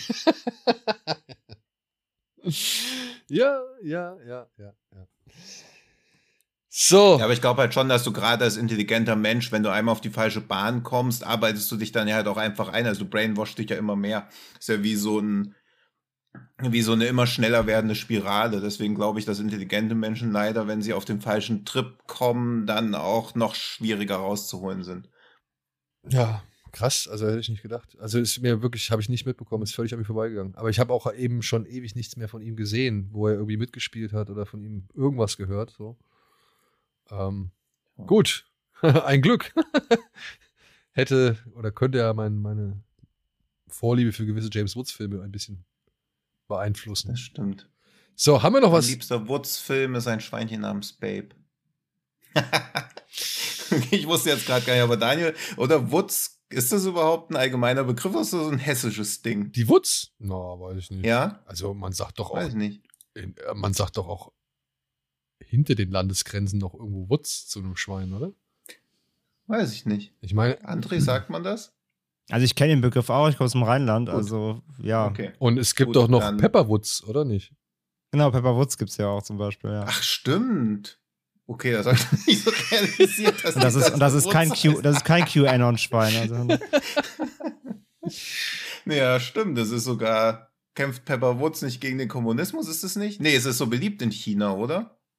Auch da überfragst du Pepper mich. Woods, ich, ich glaube, Pepper Woods war, das recherchiere ich mal, während du das Quiz von letzter Woche auflöst. Ja, ich weiß nicht, haben wir noch irgendwas, hat noch jemand was zu äh, Near Dark hinzuzufügen? Außer, dass wir den Film schon irgendwo als besonderen Film ansehen. Auch André. Beton's nochmal. Auch André? Äh, nein, also ja, ich finde ich, ich find ihn ja nicht schlecht. Ich finde ihn gut, aber ich finde ihn halt nicht so herausragend. Wir sind uns, aber ich finde ihn sehr gut. Wir sind uns doch einig, dass er im Vampir-Genre auf jeden Fall einen speziellen Platz einnimmt, oder nicht? Ja, das auf jeden Fall. Weil er, weil, gerade weil er ja was anders macht. Also es gibt so viele, nur noch 15 Vampirfilme, wo Near Dark auf jeden Fall raussticht, eben weil Bigelow, wie gesagt, hier die, die Schwerpunkte und die Gewichtung auf ganz andere Themen legt, die auch gerade zu dem Zeitpunkt damals noch gar nicht bekannt waren, so sage ich mal, also noch gar nicht genutzt wurden. Und das funktioniert an sich auch heute noch, weil er eben immer noch sein Alleinstellungsmerkmal im Subgenre hat. Also das will ich ihm nicht absprechen. Von daher, also wer den nicht kennt, sage ich mal, ein Pflichtwatch für wenn man nicht gerade wirklich sagt, ich hasse alles, was mit Vampiren überhaupt zu tun hat. Aber selbst dann kann man auch sagen, es wird nicht mal benannt hier. Ne? Also von daher, also für mich ist das schon im, Sub im Subgenre trotzdem ein Pflichttitel. Sollte man mal gesehen haben, auf jeden Fall. Gerade um auch zu sehen, was Bigelow in den 80ern, muss halt überlegen halt, ne, da schon inszeniert hat. Und das ist halt wirklich Wahnsinn. Ja. Wenn man sich dann mal ihren weiteren Weg auch mal anguckt und dann schon sieht, was sie hier abgeliefert hat. Allein die berühmte Bar-Szene sollte man sich mal angucken, weil das ist. Ja, ein, die, ist, die ist großartig. Ein Musterbeispiel aus, also was die, was das Timing von Action oder Gewalt und eben Comedy angeht aus Improvisation, also lass die Leute machen, weil Bill Paxton hat da wohl auch ziemlich viel improvisiert in dem Moment und hat sich da wirklich ausgetobt. Dann gibt es wieder so schöne Referenzen, weil da ist, ist nämlich, glaube ich, auch einer der Biker aus Terminator 2 mit am Start. Der kriegt da irgendwie sein Fett weg. Und die haben das Ding wohl, das wurde wohl in einer Nacht wirklich geschossen, weil sie halt das Teil, die Bar extra gebaut haben, damit sie das halt auch wirklich so auseinandernehmen können. Habe ich mal mhm. irgendwann mal mitbekommen. Und eh, eh, generell, ne? Lance Henriksen und, und Bill Paxton sind ja in den Klamotten oder beziehungsweise haben sich ja so ein bisschen an das, an das Outfit oder in das Outfit vom Film schon irgendwie geschmissen und sind damit durch die Gegend gefahren und haben unter anderem einfach mal Leute angesprochen oder mal hier und da ein bisschen provoziert und sind wohl auch in eine Polizeikontrolle gekommen, woraufhin der, der zuständige Officer nicht so ganz sicher war, mit wem er es jetzt hier zu tun hat. Also der Lance Hendrickson ist wirklich in diesem Jesse Hooker-Outfit durch die Lande gefahren und hat versucht, es irgendwie an den Mann zu bringen und das auszuspielen, wie es ist, ein Südstaaten-Vampir zu sein. Also jemand, der im konföderierten Krieg gekämpft hat und immer noch am Leben ist. Also es ist schon, da sind schon ein paar schöne ähm, Aufwände für betrieben worden. Hm. Ja. Gut. So, ja. und Aufwände scheuen wir uns natürlich auch nicht, wenn es darum geht, möglichst absurde Amazon-Reviews rauszusuchen.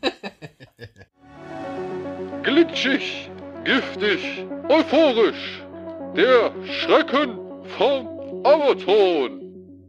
Und deswegen Amazon so komisch betont. Amazon. Und Amazon. deswegen, deswegen habe ich heute einen neuen Gewinner zu verkünden. Denn Tino hat es tatsächlich erraten. Es war eine Besprechung oder eine Review oder eine Fünf-Sterne-Kritik zu Daniel der Zauberer. Und ja, ich meine, das ist ein Genrefilm. Und wenn es einfach auch nur das Daniel Kübelbeck-Genre ist, dass es von dem es halt einen Film gibt. Aber dieser Film ist meiner Ansicht nach auf jeden Fall sein eigenes Ding und nicht in irgendwelche gängigen Schubladen oder Denkmuster einzuordnen. Es geht einfach. Ja, wir haben das letztes Mal ja noch im, in den ja. äh, Aftershow quasi off, off Text ja. oder off Screen ja, ja, also auf, auf Mikro diskutiert und allein ich meine, ich meine, wenn man halt bedenkt, dass es dass Uli Lommel den inszeniert hat und was der halt, ne, der ist wohl ein ja. knallharter Genre-Regisseur, man kann dem Film nicht absprechen, dass er seine Lommeligkeit da auf jeden Fall einwirken lassen hat. Habt ihr Enfant Terrible gesehen? Den, nee. Nee, oh, guckt euch bitte an, weil da spielt ja Lommel auch noch eine, eine relativ prominente Rolle. Ah. Okay. Und da gibt es so eine geile Szene. Da ist Fassbender wohl nach Italien gelockt worden, weil er halt irgendwie, weil ihm versprochen wurde, dass er ja den, den, den Kaufmann irgendwie ins Bett kriegt, beziehungsweise Kaufmann jetzt bereit ist, mit ihm ins Bett zu gehen.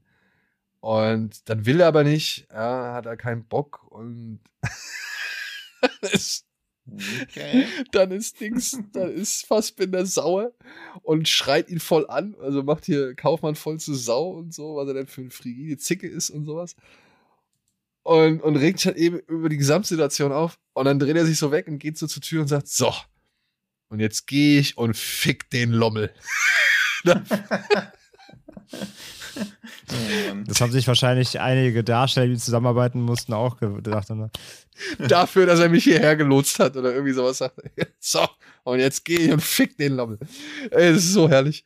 Ja, und deswegen ist für mich auf jeden Fall Daniel der Zauberer. Auch deswegen ist für mich Daniel der Zauberer ein Genrefilm. Aber wir haben ja, einen neuen Gewinner. Uli, Uli Lommel ist sowieso auch mal vielleicht irgendwas, was man vielleicht hier noch mal ein bisschen ausweiten irgendwann kann. Der hat ja schon eine abstruse Vita. Stimmt. Stimmt. In dem ein oder anderen so, Spezial. Sowas wie Olivia, also Protzi oder sowas, ja, mal überlegen.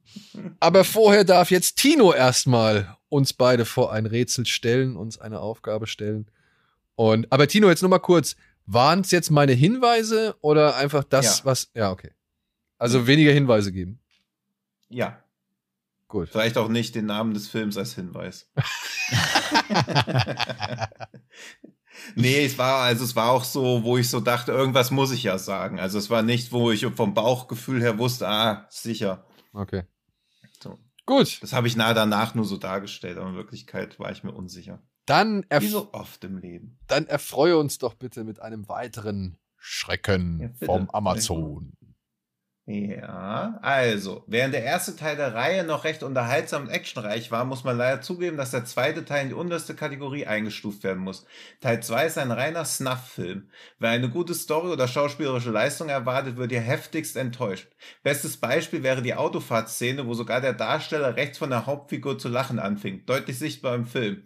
Die Story ist einfach nur dahingequatscht. Sehr anspruchsvoll. Genau, wenn man keinen Anspruch hat. Stattdessen wird massenhaft in die Gore-Kiste gegriffen und mit Effekten durch die Gegend geschleudert. Dieser Film ist reine Zeitverschwendung für Actionliebhaber. Das einzige Publikum, das mit diesem Film Spaß haben wird, sind minderjährige Kinder, die auf der Suche nach übertriebener Gewalt sind. Aus diesem Grund wird der Film wohl auch so viele 5-Sterne-Bewertungen haben, denn die meisten Profilbilder bestätigen meine Behauptung hier. Ich persönlich kann nicht verstehen, wieso dieser Film nicht auf dem USK-Index gelandet ist und wieso Amazon Prime in Deutschland den überhaupt anbietet. Punkt. Das, ist, das frage ich mich auch immer, warum Filme eigentlich nicht auf dem USK-Index landen. Ja. Ja. ja Sollten warum sie doch sind auch nicht. Warum sind, Fil warum sind Filme eigentlich keine Videospiele? Lass mal diskutieren. Ja. Also, nur mal kurz der Anfang. Den ersten Teil fand er schon nicht so toll, aber der zweite. fand er recht unterhaltsam und actionreich. Okay. Ich habe eine Idee. Mhm. The Raid 2. Okay. Mm, Also viel Gore, aber eben Action und das, wir sind nicht im Horror. Also, ich hätte also, also nach, dem ersten, nach den ersten zwei Sätzen hätte ich Hostel 2 gesagt, aber jetzt, nee, das ist ja kein Action. Das ist ja noch Gore und Action, zweiter Teil. Ja, Raid ist ein guter Tipp tatsächlich. Was gibt's denn noch an Action, viel Gewalt und einen zweiten Teil? Sagt ja niemand, dass es Action ist. Es ist er sagt halt, es ist actionreich. Aber er sagt auch, es ist ein Snuff-Film. Ja, genau, also es ist ein Snuff-Film, deswegen muss ich an Hostel oder sowas denken. Ach, scheiße, das Snuff habe ich vergessen. Ja. Ich hab- Doch, ich sag Hostel, komm, ich sag Hostel 2. Okay, ich hätte jetzt noch mal eine Frage. Ja. Den, es gibt doch diesen Film, und ich weiß gar nicht, ob ich den Titel nennen darf, deswegen versuche ich es jetzt mal ein bisschen äh, einzudeutschen. Mit dem menschlichen Tausendfüßler. Ja, Ja? darfst du ihn nennen. Wieso denn nicht? Darf man den nennen? Ja, klar. Naja, also es ist halt immer, ne, der ist halt beschlagnahmt, glaube ich, sogar, oder? Nee. Ich mein, nee, ist ja nur dieses Human Centipede, wieso soll der beschlagnahmt sein? Ja, ja, das prüfe ich jetzt. Okay, Außerdem ist er auch immer noch in der Kaufhausversion. Da muss halt wie die PC Games, wenn sie über Doom schreiben wollen, dann immer dahinter dt.fassung. Achso, ja, genau, deutsche Ja. Fassung, ja. okay. Also wir sprechen generell Gibt es denn- nur über be- die also nur kurz für Proto fürs Protokoll, der ist beschlagnahmt in der ungekürzten Fassung Deutschland. Also wir reden Human jetzt über die- Centipede? Ja. Der erste? Nein, der zweite. Ja, aber er redet doch über den. Du hast ja, jetzt über den aber zweiten ich wollte geredet. jetzt, ich wollte jetzt eigentlich den zweiten ins Spiel bringen Ja. als Siehst äh, du? Aber wir reden ja über die gekürzte Fassung. und Ja, deswegen aber die hat er ja auch, die ungeschnittene kennen, wissen, wussten wir gar nicht, dass die existiert. okay. Aber ich war mir halt unsicher, beziehungsweise ich hätte jetzt halt wirklich nicht gewusst, ob es die zweite Fassung von dem menschlichen Tausendfüßler auf Amazon zu kaufen gibt. Deswegen, äh, das war mein allererster Impuls gewesen. Nee, Amazon Prime bietet den an. Aber Amazon Prime bietet ja auch noch einen anderen Film an, über den wir jetzt nicht reden wollen. Von daher könnte es ja auch sein, dass dieser menschliche Tausendfüßler Teil 2 angeboten wird. Okay. Gut, aber ich habe meinen, meinen Vorschlag gebracht. André hat Hostel Sicher? 2 gesagt. Okay. Äh, ja, Okay. ich sag, ich sag, ich sag The Raid 2. Okay. Gut. Gut. Also Ja. denkt ihr, dass das gut war? Aber genau, wir denken, es ist gut ja. und ihr da draußen könnt euch auch wieder fleißig mit rätseln. Genau. Aber jetzt kurz eine Frage noch zuvor. Hat jemand in der Community, dürfen wir uns schon so bezeichnen, also dürfen wir schon sagen, wir haben eine Community? Ich glaube schon. Ja. Äh, Ja. Hat jemand in der Community, Wir sagen ja nicht die Mehrzahl. hat irgendjemand in der Community das erraten? Gab es da irgendwie Nein. eine Reaktion Nein. zu? Ah. Ja, also es gab viele Reaktionen, aber nicht der Film. Nein. Also, nee, Moment. Also Daniel der Zauberer wurde nicht genannt, ja? Nein. Gut. Gut. Und das andere habe ich jetzt ja gerade erst vorgelesen. das, Daniel. der, der, der, ja, das, die Community ah, Es wurde, es wurde halt so, auch so Sachen wie Repo genannt. Das haben, war ja auch eine unserer Vermutungen, die wir geäußert haben. Äh, Hudson Hawk ah, hat jemand genannt. ja, nicht, nicht, Ja, nicht, nicht, schlecht. nicht schlechter Gedankengang, weil ich ja mit Ähm, meiner Frau Sweet- dazu ein Video gemacht hatte. Ja, genau. Äh, Sweeney Todd wurde genannt, wegen Singen wahrscheinlich. Ja, Mhm. mhm. Äh, South Park, der Film, wurde genannt. auch nicht Mhm. verkehrt. Ähm, Rocky Horror Picture Show wurde genannt. Ja. Hm. Das finde ich ja persönlich einen der schlechtesten Filme aller Zeiten, aber das geht. Das ist ein anderes Thema. Cat, Cats Podcast. wurde genannt. ja, okay. Aber dazu habe ich schon was Und ja, also wurde schon einiges genannt auf jeden Fall. Aber Daniel der Zauberer hat keiner unterstützt quasi. Okay. Hm. Ja, Freunde, damit sei euch so gesagt. Viel Vertrauen genieße ich also in der Community schon. Ja, aber damit. Nee, aber, aber, aber ihr macht immer wirklich fleißig mit, das finden wir ganz toll. Ihr könnt auch gerne, Ja. sonst macht es auch gerne, wenn ihr noch den kleinen Bonus dazu macht, ähm, setzt doch irgendwie Hashtag Schrecken vom Amazon oder so, weil dann kann ich das auch besser filtern. Hm. Ähm, dann finden wir es leichter auf Twitter oder genau auf, auf Insta irgendwie. Auch bei Insta schreibt ihr uns eh immer meistens per Direct-Message, das sehen wir sowieso. Aber auf Twitter könnt ihr auch gerne den Hashtag mitsetzen, dann können wir es besser auch nachhalten, ja. Ja. Und ich glaube, ich habe auch noch eine, eine Idee für eine kleine Rubrik, wenn wir mal irgendwann mit unserer Weisheit am Ende sind, dass wir mal die Nachfragen bei Instagram oder Twitter oder sonst wo äh, nach bestimmten Filmen, an die man sich nur noch ganz, ganz vage erinnern kann. Und wenn wir Ja. selbst da nicht weiterkommen, dann werden wir das, glaube ich, hier mal in Zukunft auch mal präsentieren, um dieses Wissen vielleicht oder diese Frage mit allen zu teilen, die es vielleicht interessiert und die es vielleicht auch beantworten könnten. Ich habe nämlich jetzt gerade wieder eine Anfrage bekommen, wo ich auch dachte, hm, klingt nach dem Film, klingt nach dem Film, aber dann sind da wieder so zwei, drei Fakten, die genannt werden, die dann schon wieder nicht dazu Mhm. passen und dann ist man schon wieder selbst irritiert. Und ja, bevor ich irgendwie stundenlang bei Google suche, Ja, Crowdsourcing ist der Shit. können wir doch alle unser Können wir, können wir alle zusammen bei Google suchen? Ja, oder halt, nein, unsere gemeinsame Hirnpower benutzen so. Ne? Also das Ja. könnten wir mal gucken, was, aber manchmal ergibt sich das ja auch, wenn ich mit euch rede, einfach nur dadurch durchs Gespräch, dass wir auf den Film kommen. Da müssen wir das Mhm. ja nicht mehr nochmal irgendwie als Aufgabe hier in der Sendung stellen, aber äh, hin und wieder kommt dann ja doch mal so der Erinnerungsfetzen, mit dem wir dann auch nichts anfangen können. Und vielleicht gibt es ja da draußen dann doch den einen oder anderen Menschen, der eben was Ja. damit anfangen kann. Und wenn der sich dann bei uns meldet, haben wir wieder einen Menschen mehr glücklich gemacht. Und ich glaube, darum geht's hier bei dieser kleinen Geschichte. Wegen der wir uns Wenn unsere jeden. drei Hörenden nicht mehr reichen, fragen wir die Community und alle beiden helfen. Jetzt machen wir uns mal nicht kleiner, als wir sind. Danke, danke. Nee, Beziehungsweise macht die Community ist das eine nicht kleiner, als sie ist. irgendwie, bring deine Gang mit und ich hau euch beide um. Ja, ja, ja, ja. Ja. Ja, so. Euch wollen wir, oder euch haben wir hoffentlich umgehauen mit diesem von uns hier vorgestellten Programm. Und darüber hinaus freuen wir uns natürlich über jedes andere Feedback, über jede Kritik, über jeden Gruß, über jeden Tipp und ansonsten auch über jedes liebe Wort, wenn ihr euch gerne sozial in den sozialen Medien mitteilen wollt oder mal hier über fredcarpet.com und so weiter und so fort. Und natürlich freuen wir uns auch, wenn ihr beim nächsten Mal wieder dabei seid und fleißig zuhört und euch natürlich die Watchlisten befüllt.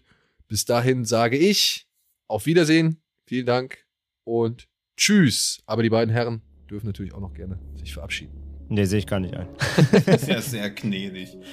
tschüss, tschüss. Tschüss. Tschüss!